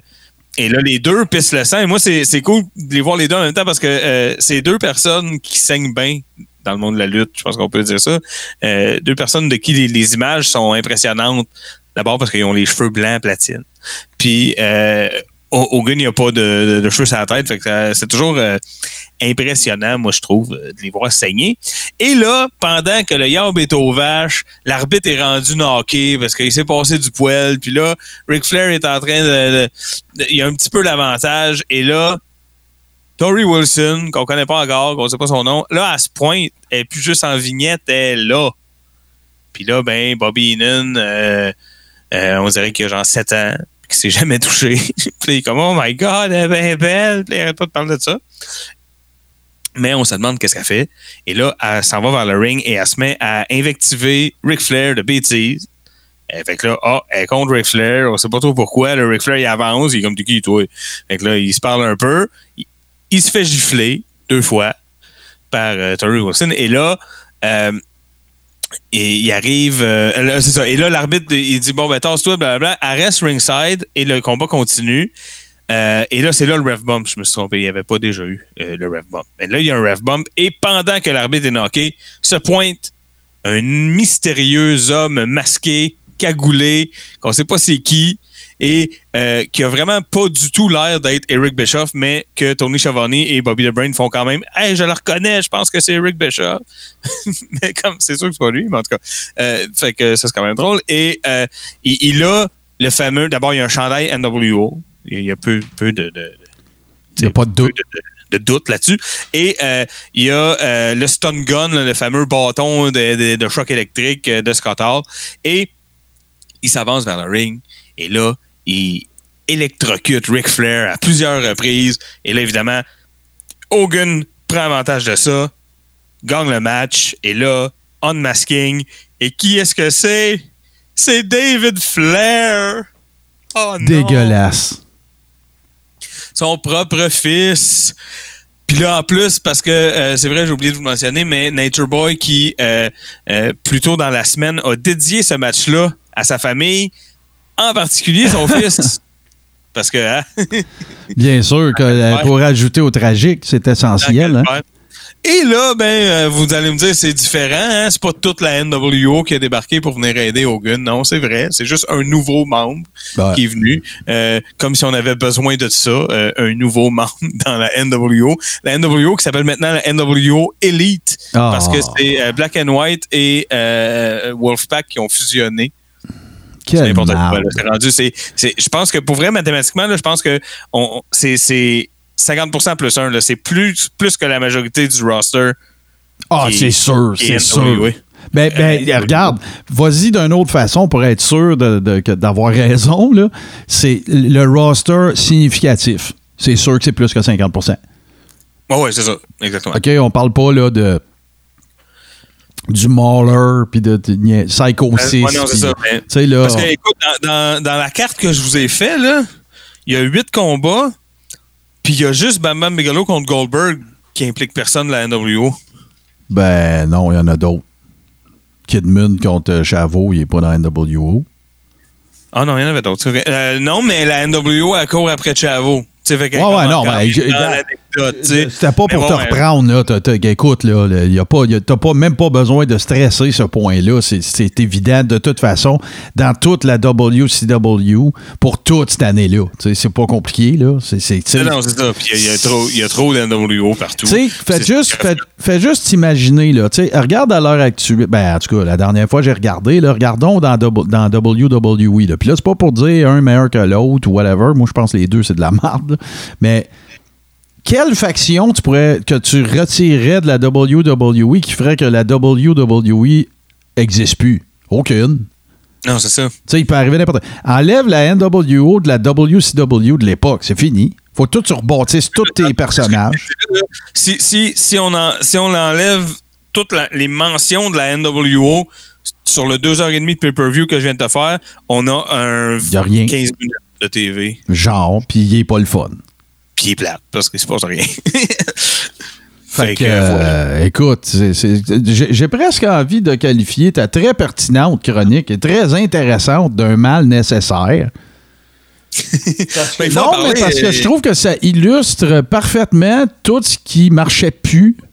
Parce que la NWO, ça a déjà marché, mais tout ce qui marchait plus à la WCW à ce moment-là, le, le rappel de, de vedettes du passé, la, la trop grande implication de la NWO, euh, le- la tentative, encore une fois, d'être coquille au point de penser que six ans plus tard, tu vas être capable, ou huit ans plus tard, tu vas être capable de faire quelque chose avec Flair Hogan, alors qu'ils ont avancé en âge, les storylines sont crappy. Et, et tout ça, ce que tu viens de dire, Martin, en plus, dans, dans un contexte de guerre, pas dans un contexte où ils sont les seuls. Ouais, Fait là, en euh, plus de faire ouais. ça, non seulement on est 10 ans trop tard pour, pour Flair Hogan en pay-per-view, mais en plus, à l'autre poste, c'est des nouveaux gars qu'on n'a jamais vus, tu comprends? Ou, ou- ou qui sont rendus au top. qu'on voit. Ouais, ouais, ouais, c'est ça. Non, non, écoute, c'était un coup d'épée dans l'eau, euh, ce serait probablement la meilleure façon de. Tu sais, euh, on s'éloignait, ben.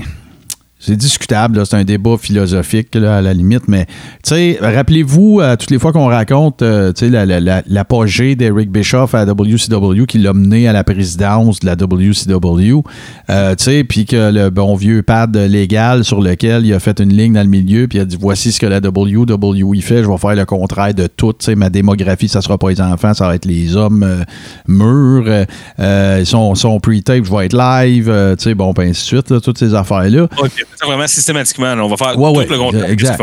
Mais là, ça marchait plus, là. Non, OK? c'est ça. Puis too much of a good thing is a bad thing, c'est ça qui est arrivé. Il y a trop. Ouais, le- le citron de la NWO, il ne pouvait plus être pressé. Il était vide. Non, puis ce qui a sauvé Vince, puis ce qui est encore une caractéristique importante de Vince aujourd'hui, puis qui est probablement une des affaires qui va rester longtemps de ce gars-là, c'est sa capacité à se réinventer, Voilà. à s'adapter, ce que la, w, euh, la WCW a été absolument incapable de faire. Il, il Euh, était juste, t'imagines une gang de soudes dans un bureau qui se demande ben, ça marchait ce qu'on vient de faire, là, il y a cinq ans, ça marchait, il y a quatre ans, ça marchait, pourquoi là, ça marche plus? Ouais. Parce qu'il faut faire autre chose. Ben voilà. Euh, Toto, euh, encore une fois, très intéressante chronique. Je, je pense pas qu'actuellement au Québec, il y ait des meilleurs décortiqueurs de pay-per-view old school que Toto Lavigne. Alors, tu nous en fais la démonstration encore une fois. Nous autres, ben écoute, on disait que la NWO était pressée de son jus. Nous autres, on n'est pas pressés, mais on va quand même faire une pause. Puis après ça, je vous reviens, je vous parle de la dynastie de la famille Welsh Fuller. So this goes to all my freaks out there. Big Papa Pump is your hookup. Holler if you hear me. Alors bonjour, ici Hubert Reeves, grand amateur de l'espace et de 70% sur les ondes de radio H2O et de l'univers.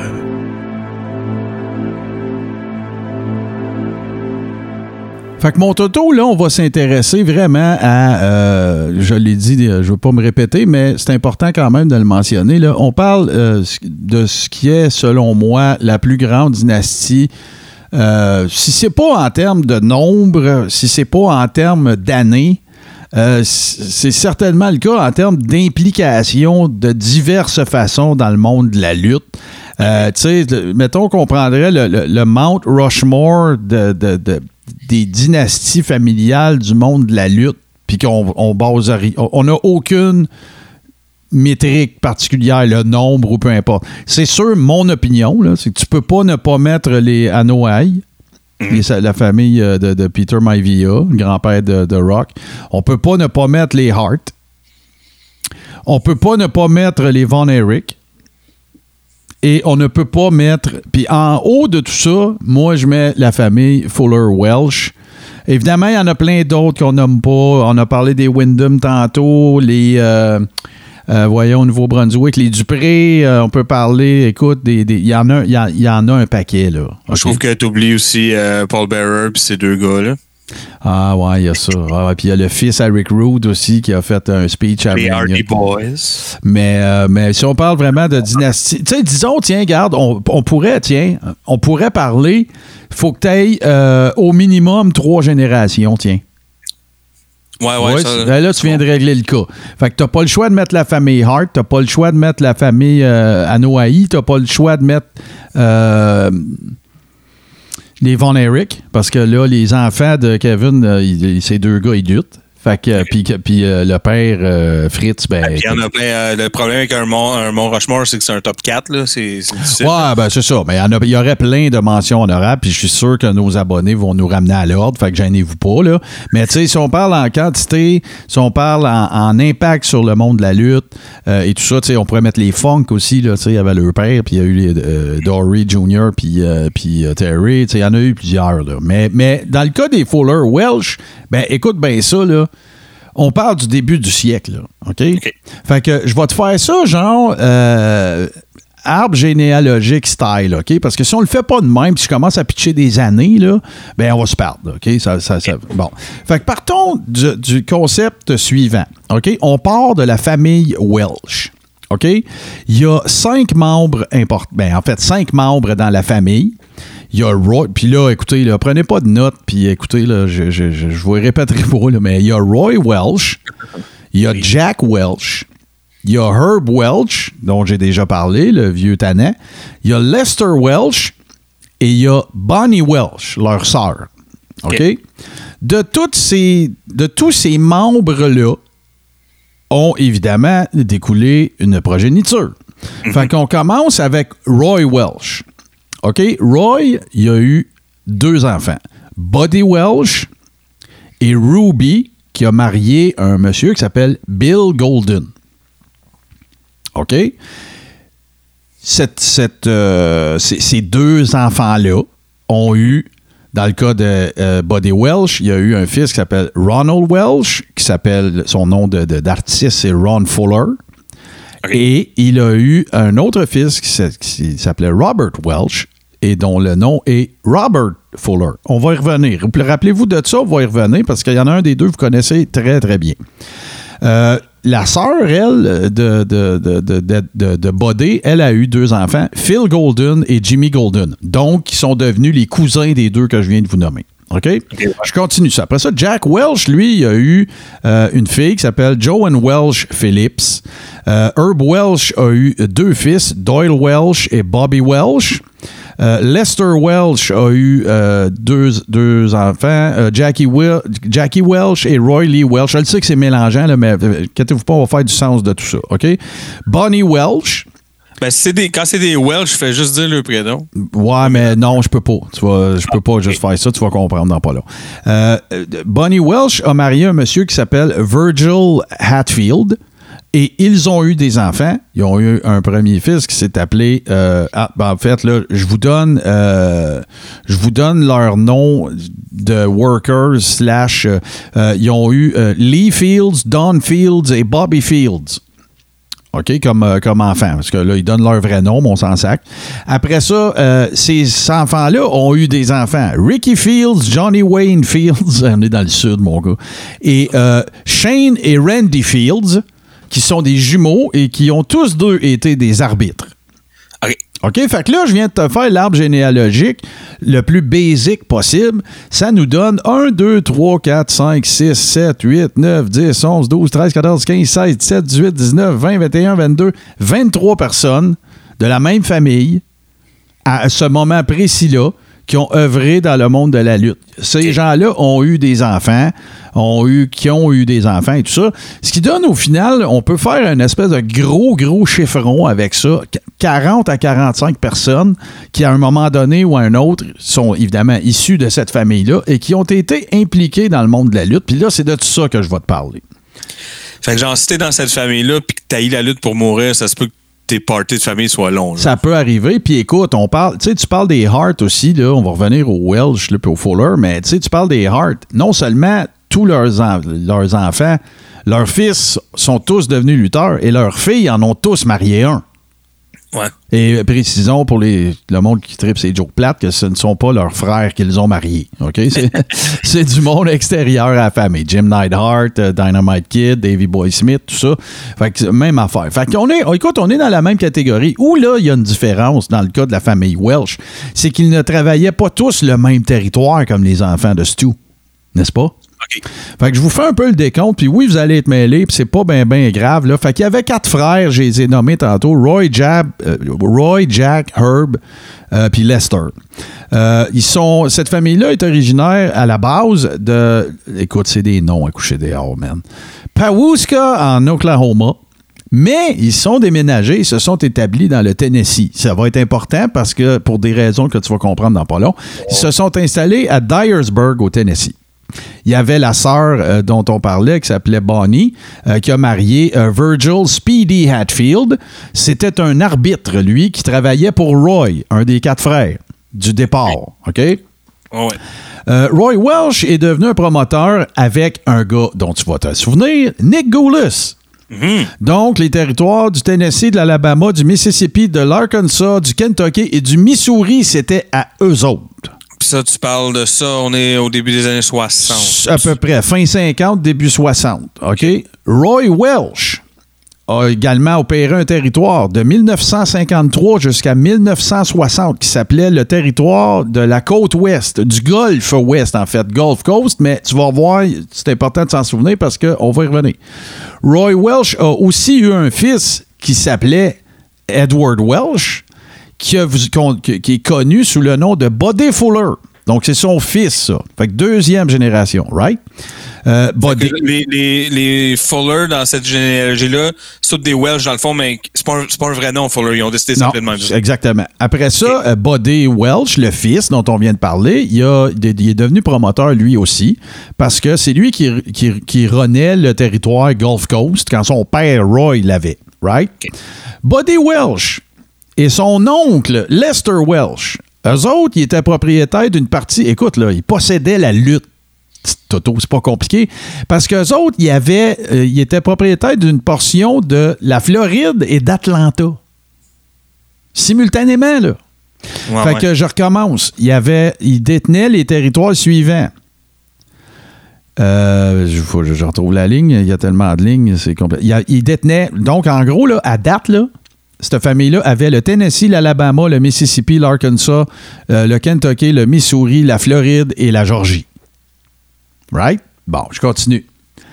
La fille de Roy, elle a marié un gars qui s'appelle Bill Golden, qui est devenu promoteur lui aussi.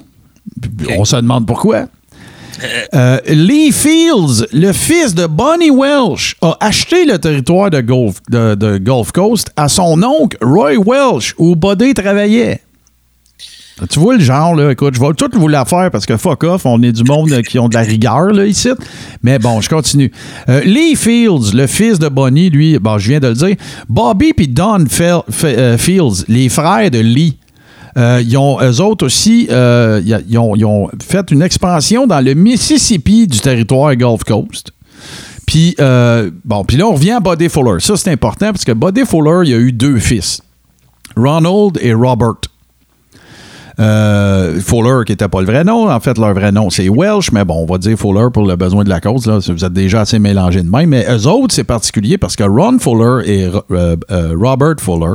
Robert, vous l'avez connu parce que c'était le Colonel Parker à la WCW. Fait qu'on se rappelle le saut blanc de colonialiste, euh, pas de colonialiste, mais de, de tu sais, l'espèce de, d'allusion totalement raciste aux propriétaires de plantations avec le gros Southern Drawl euh, et tout ça. Fait que euh, lui, vous l'avez très, très bien connu parce qu'il a été très actif euh, au sein de la WCW. Son frère, lui, il est moins connu. Worker aussi euh, Il était worker, absolument. à, à Memphis, justement. Wow, ouais, partout. Les deux frères, Ron et Rob, ils ont été, ils ont été workers. Là. Ron Fuller, c'est un des premiers exemples avec peut-être euh, The Caterney Lad euh, à cette époque-là, de 6 pieds 9, athlétique, worker. Dropkick, euh, tu sais, tout ça, là. Ron Fuller, c'est pas mal le premier. Ça a été une vedette de basketball euh, dans l'État de la Floride. Puis après ça, il a suivi les traces de la famille, il a été worker. Et lui, il a travaillé avec Ric Flair, il a travaillé avec Andrew the Giant, il a travaillé avec tout le monde. Il a été dans le territoire du Missouri avec... avec je veux le nommer, là. euh, voyons, qui finit par Hick, là, qui a été président de la NWA longtemps, là. euh, Anyway, euh, Mochnik. Sam Mochnik, il a travaillé là. euh, il, a travaillé, il a fait la tournée des territoires. Il a même déjà fait le Madison Square Garden pour Vince Père. OK? Ça a été lui la vedette de lutte de cette famille-là, c'est Ron Fuller. Sauf que, fait intéressant, c'est qu'à un moment donné, il a abandonné un petit peu plus le métier de lutteur pour devenir promoteur. Et là, euh, il, a, il a été promoteur toute sa vie. Il a même été propriétaire d'équipes de, de hockey de la, de la Ligue américaine, de la East Coast. Euh, il y a eu des équipes de baseball. C'est un promoteur d'un. Comme, Ouais, ouais, comme, promoteur, ses, comme oui. ses forefathers, on dirait, là. Right? Euh, fait que voilà, fait qu'ils sont devenus lutteurs. Ron, il a, parti, lui, sa première promotion au milieu des années 70. Il a acheté, rappelez-vous, le Gulf Coast Territory de son cousin. Il l'a acheté et il s'est installé, lui, à Knoxville, Tennessee, et c'est là qu'il a opéré ses affaires. Euh, il a changé de nom deux fois. Donc, euh, la première fois, ça s'appelait Southeastern Championship Wrestling. Et ensuite, ça s'est appelé Continental Championship Wrestling. OK, mais c'était toujours le même territoire. Il a pris de l'expansion, il a drivé sa patente, ça a super bien, bien été. Euh, Puis, évidemment que là, il y avait ses cousins, Jimmy Golden, euh, tout le kit. Fait que sa famille a toujours fait partie de son roster, en gros. Et ça, c'est un bon vieux truc de promoteur de l'époque, Ah parce que ta famille te fourra pas. S'ils disent qu'ils vont être là, en général, tu vas pouvoir pas mal plus te fier que si c'est Adrian Adonis, mettons.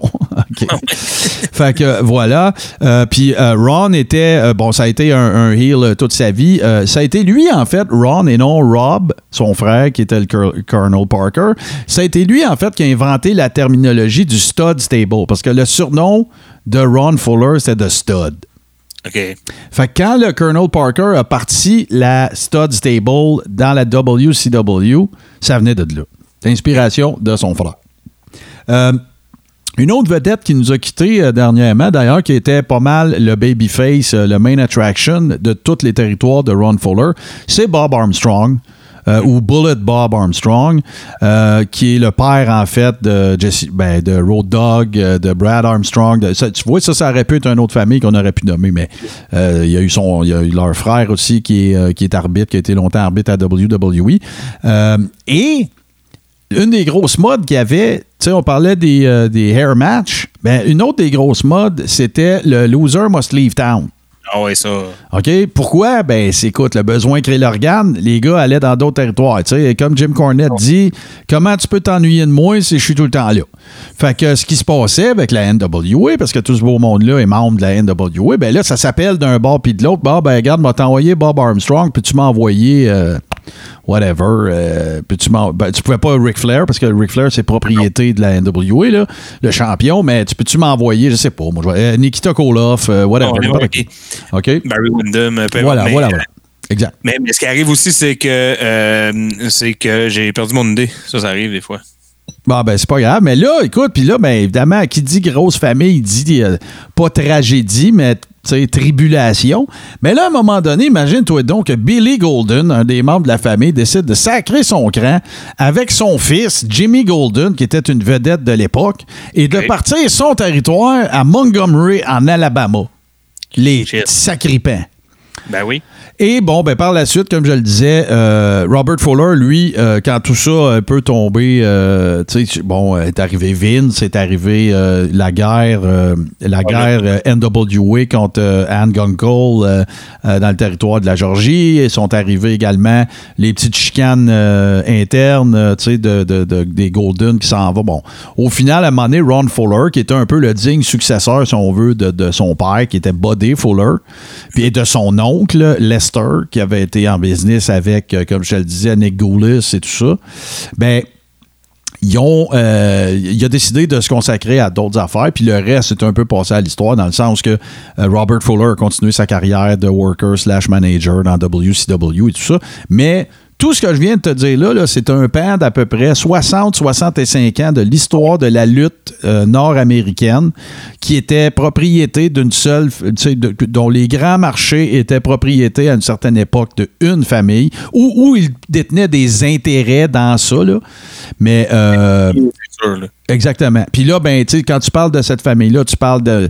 Il y, avait des relations avec Eddie Graham, Graham à- en Floride, avec les Funk au Texas, avec les McMahon, avec euh, euh, ce qui a été euh, avant Don Owens à Portland en Oregon, avec les Lebel euh, dans, en Californie, avec les Crockett, euh, garde là. Tu sais, eux autres, là, fut un temps où est-ce que la plus grosse booking agency parce que la semaine prochaine, je te parle d'autres choses. Je te parle, de- je te parle des territoires du Texas, mon petit gars. Tu vas voir que tu vas en apprendre des affaires que moi, je suis en train de faire de la recherche là-dessus. J'en apprends encore à, écoute, à tous les jours.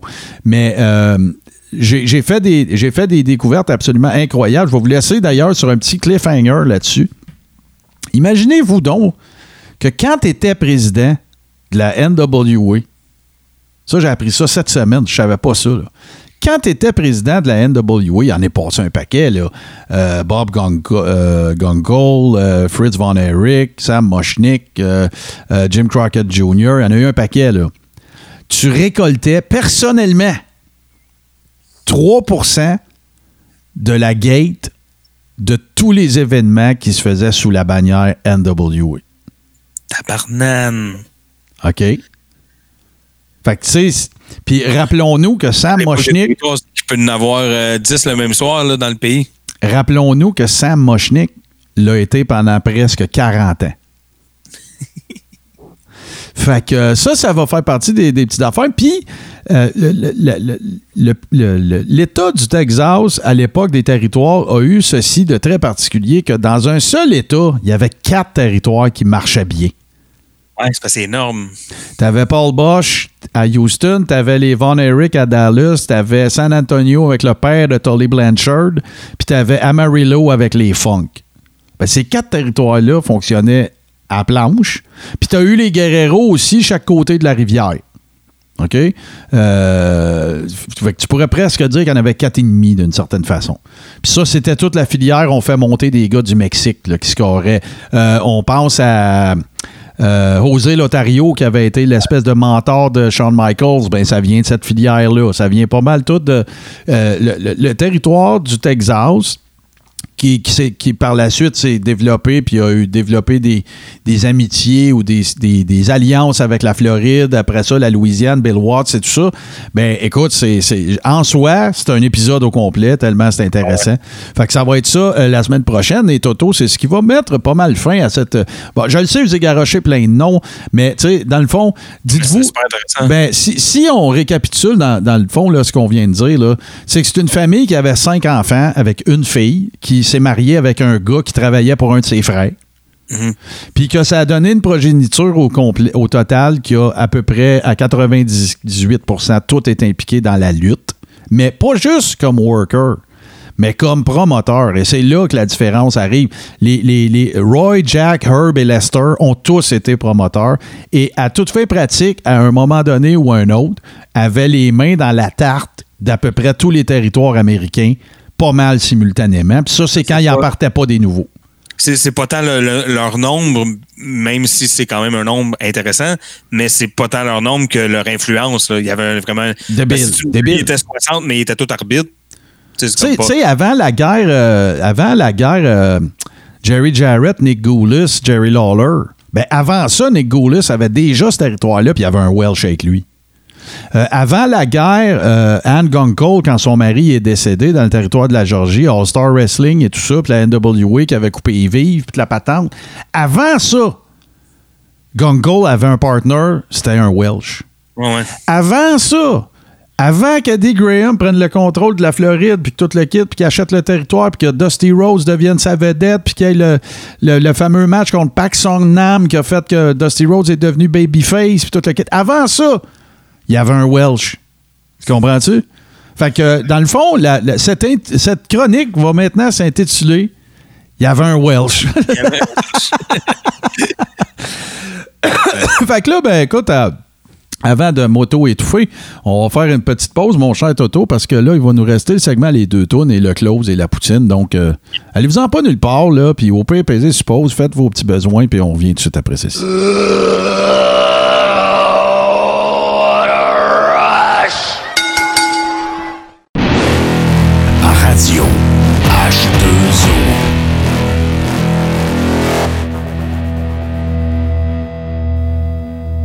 Donc, on est de retour avec euh, notre euh, un segment qu'on. Écoute, c'est le genre de segment that grows on you. Hein? Euh, on arrive tout le temps à chaque show. Pas, pas de farce, là, OK?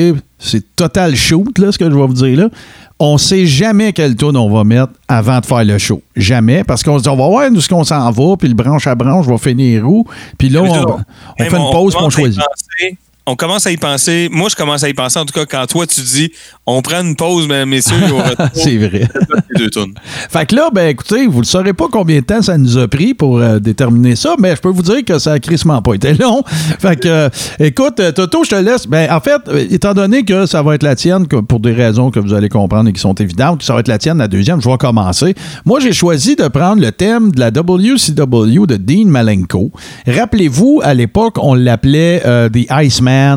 Euh, tu sais, le gars qui, euh, écoute, à côté d'une roche, euh, la roche a plus d'émotion que lui. Ils ont demandé de faire des émotions, puis là, ils faisaient juste la même face. Fait que là, ils ont dit ça, c'est du ton maximum. Ils ont dit oui. Il, il a dit ouais, ouais, c'est mon maximum. Mais, euh, OK, on va trouver une gimmick. Là. Ouais, c'est ça. Difficile de pas penser en ce moment-là à Pat Burns dans sa fameuse publicité à télévision, à télévision dans laquelle il disait Souris, Pat, puis qui répondait Je souris, là. Fait que c'est un peu Dean Malenko euh, in a nutshell. Fait que, puis je me rappelle, je, me rappelle, tu sais, fait que là, qu'est-ce qu'on fait, c'est qu'on dit, OK, qu'est-ce qu'on prend, nanana, puis là, on jase, puis on discute de ça. Puis là, ben moi, j'ai fait écouter les thèmes. Puis dans le cas de Dean Malenko, j'aurais pas pu vous le chantonner avant de l'avoir écouté, là, on va ça. Mais sauf que je m'en rappelle, ça faisait très, euh, tu sais, film d'action, armé, euh, tu sais, tu le quittes, puis c'est exactement ça. Fait que c'est ça que moi, j'ai sélectionné pour le segment Les deux tunes. Donc, Dean Malenko. Peut-être qu'un jour, on en parlera un peu plus aussi dans des segments lutteurs old school, parce que son père, Boris Malenko, qui était euh, qui a sévi dans le territoire du Chic à Détroit, a été euh, tout un personnage et un, on parle de trainer, de lutteur, ben euh, un train, dans, dans- ce qu'on peut considérer comme des meilleurs trainers de lutteurs a jamais eu. On a parlé de la famille Welsh tantôt, Herb entre autres, mais Boris Malenko définitivement qui en fait partie. Et d'ailleurs, ses deux fils, parce que Dean a un frère. Donc voilà, ça va être le thème, le, thème connu. Écoute, je pense que c'est le seul qui, qui a eu là, à la WCW de The Iceman, Dean Malenko, Toto. Oui, euh, ben euh, moi je, ça, va avoir un lien avec euh, aussi avec le pay-per-view qu'on a décortiqué. Euh, quelle ne fut pas ma surprise lorsque le match de Chris Jericho et Perry Mason commence et là c'est en plus on est tellement conditionné que ça m'a pris du temps avant de réaliser Chris c'est pas supposé d'être cette tune là. Hmm. Parce que euh, je l'ai écouté sur le network et le- la WWE a édité la chanson pour des raisons de droit, probablement, ou peu importe. Euh, et ils ont donc mis Break the Wall Down. Mais en 99, à la WCW, Chris Jericho, il n'arrivait pas avec ça du tout. Donc, on va écouter la tune originale, qui est son deuxième thème, je crois, à la WCW. Euh, voilà. Donc, on, est donc en droit d'estimer que vers 1999, c'est avec ça qui, se- qui serait probablement arrivé. La tune Break the Wall Down qui n'existait tout simplement, carrément euh, Bon, ben voilà. Fait qu'on commence ça, Dean Malenko, on close ça avec euh, Chris Jericho, son deuxième thème à la WCW. Nous autres, on vous revient tout de suite après, puis on vous fait la poutine, le close, puis toute la patate.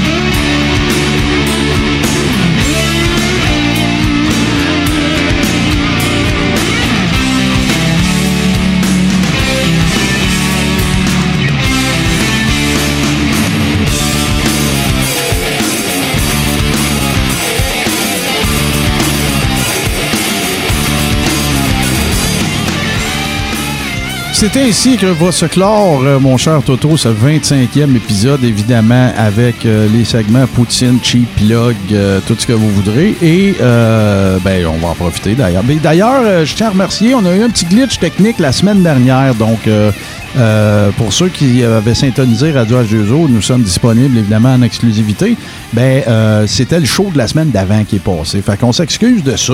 Euh, on, va, euh, faire les ajustements nécessaires. Ça devrait pas se reproduire. C'est un petit glitch, malheureusement, hors de notre contrôle. Parce que vous le savez que quand je t'épais, j'ai pas peur de le dire. Et dans ce cas-ci, c'est vraiment un glitch qui s'est produit. Donc, si vous êtes en train de nous écouter sur Radio H2O, nous sommes exclusifs, disponibles exclusivement, pardon, à 20h à tous les lundis. Bon, on vous dit un gros merci et on vous rappelle qu'il vous est possible de ne pas manquer de show et de ne pas écouter le show de la semaine passée, euh, mais d'écouter le plus récent quand vous voulez sur le dispositif de votre choix, euh, dans la localisation géographique que vous voudrez bien. Et, Et ça, comment- ça, Oui. ça implique celui qui n'a pas joué lundi dernier. Là, il est disponible quand même. euh, Ouais, ouais, on le sort pareil, on le sort, euh, il, il a été rendu disponible dans. Ouais, Si vous l'avez manqué parce que vous vouliez l'écouter, mais c'est pour ça qu'il a joué, ben, vous pouvez l'écouter. Ah ben tu vois, c'est ça. Fait que si jamais encore d'autres glitches techniques, ben si vous vous y abonnez, ce qui coûte absolument rien, by the way, ben vous avez juste besoin d'une application qui télécharge euh, tout bon podcatcher. Et là, ben je vous en nomme quelques-unes, évidemment, Apple Podcast, Google Podcast, Spotify, tout bon podcatcher Android. Dans n'importe laquelle de ces applications-là, vous tapez le corps et rond, vous allez tomber sur nos deux grosses faces. Puis d'a- d'après moi, vous allez nous reconnaître euh, tout de suite. Fait que ça, ça règle la première affaire. Deuxième affaire qu'on vous invite à faire, c'est de vous rendre, si vous voulez, euh, euh, une, une ex- une expérience plus approfondie dans le Carréron verse, ben, ce que vous avez à faire, c'est très simple. Vous vous rendez sur patreon.com, barre oblique, le Carréron. Euh, patreon.com, barre oblique, le Carréron. Ce que vous allez découvrir là, ben, on va tout vous expliquer ce que je m'apprête à vous dire, mais je vous le lirez euh, à tête reposée. C'est un peu comme l'arbre généalogique de la famille Welsh, mais je vais vous le dire quand même. C'est que vous allez devenir membre de notre communauté euh, et de notre plateforme réservée aux gens qui y adhèrent, c'est-à-dire que vous allez avoir accès à des watch-alongs de combats de lutte, soit moi, soit Toto, soit les deux, des combats notoires, des combats mythiques. Des fois également, ce sont des segways relatifs à ce qu'on discute dans l'émission, euh, dans le podcast. Fait que ça, c'est la première affaire. Deuxième affaire, vous allez avoir droit à des watch-alongs euh, en temps réel euh, des, du Big Four de la WWE. Donc, on se fait un gros party sur Facebook, puis on regarde tout le... De, le ensemble. Évidemment que se rattache à ça aussi la possibilité de faire partie de notre communauté privée sur Facebook, bien intéressant.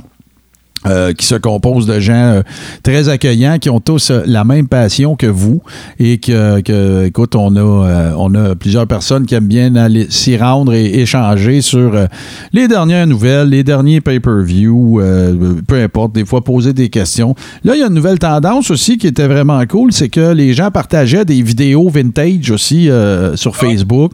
Euh, fait que ça ajoute évidemment à notre à notre communauté. Puis justement en ce sens euh, tu vas me permettre Toto euh, de, de remercier justement les dites euh, personnes en question qui font partie de cette de cette communauté là donc écoute je faisais le calcul l'autre fois aussi ça commence à faire un bout que, que le Patreon de- du Coréron existe. Je pense je me demande même si c'est pas arrivé avec ton arrivée dans le fond euh, parce que, à ma connaissance, a- on n'était même pas euh, disponible sur Patreon euh, à partir du moment où est-ce que.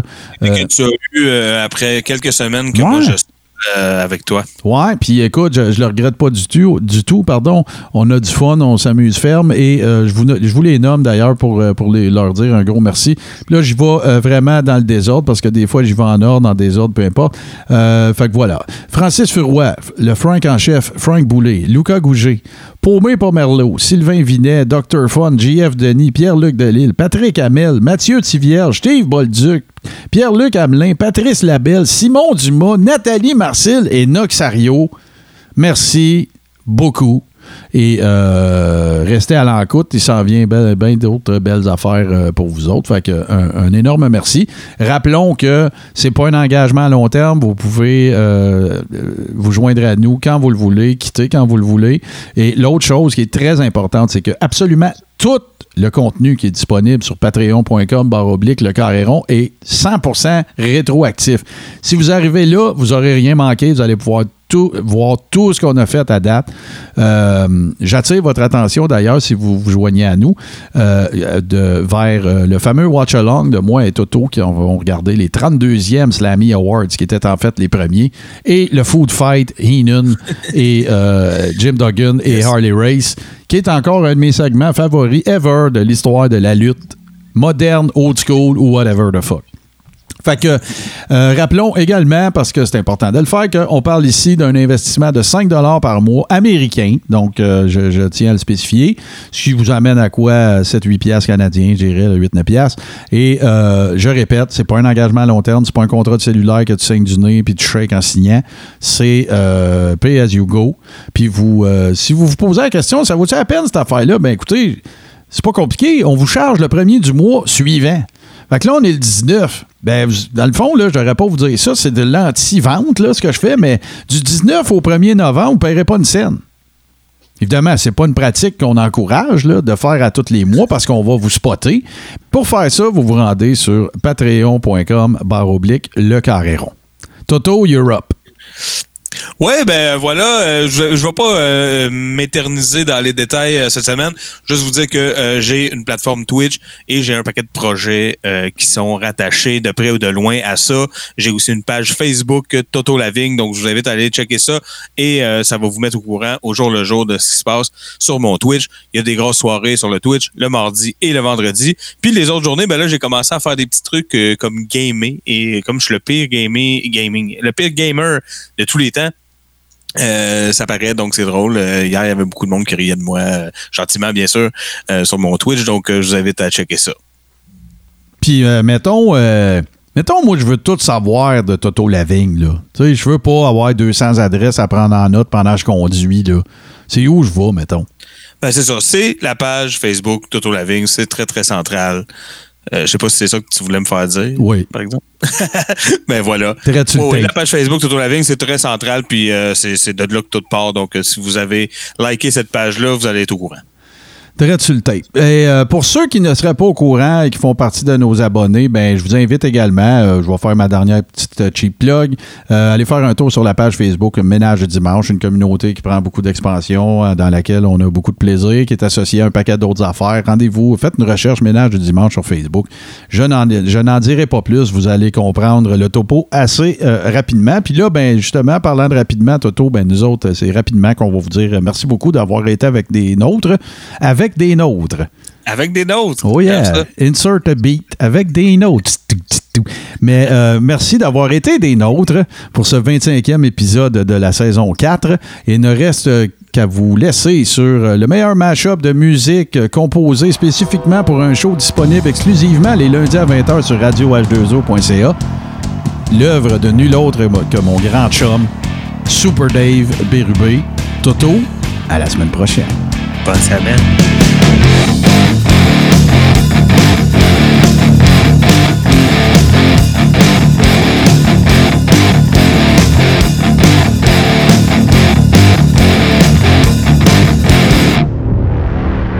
Membre de la famille H2O Web Media.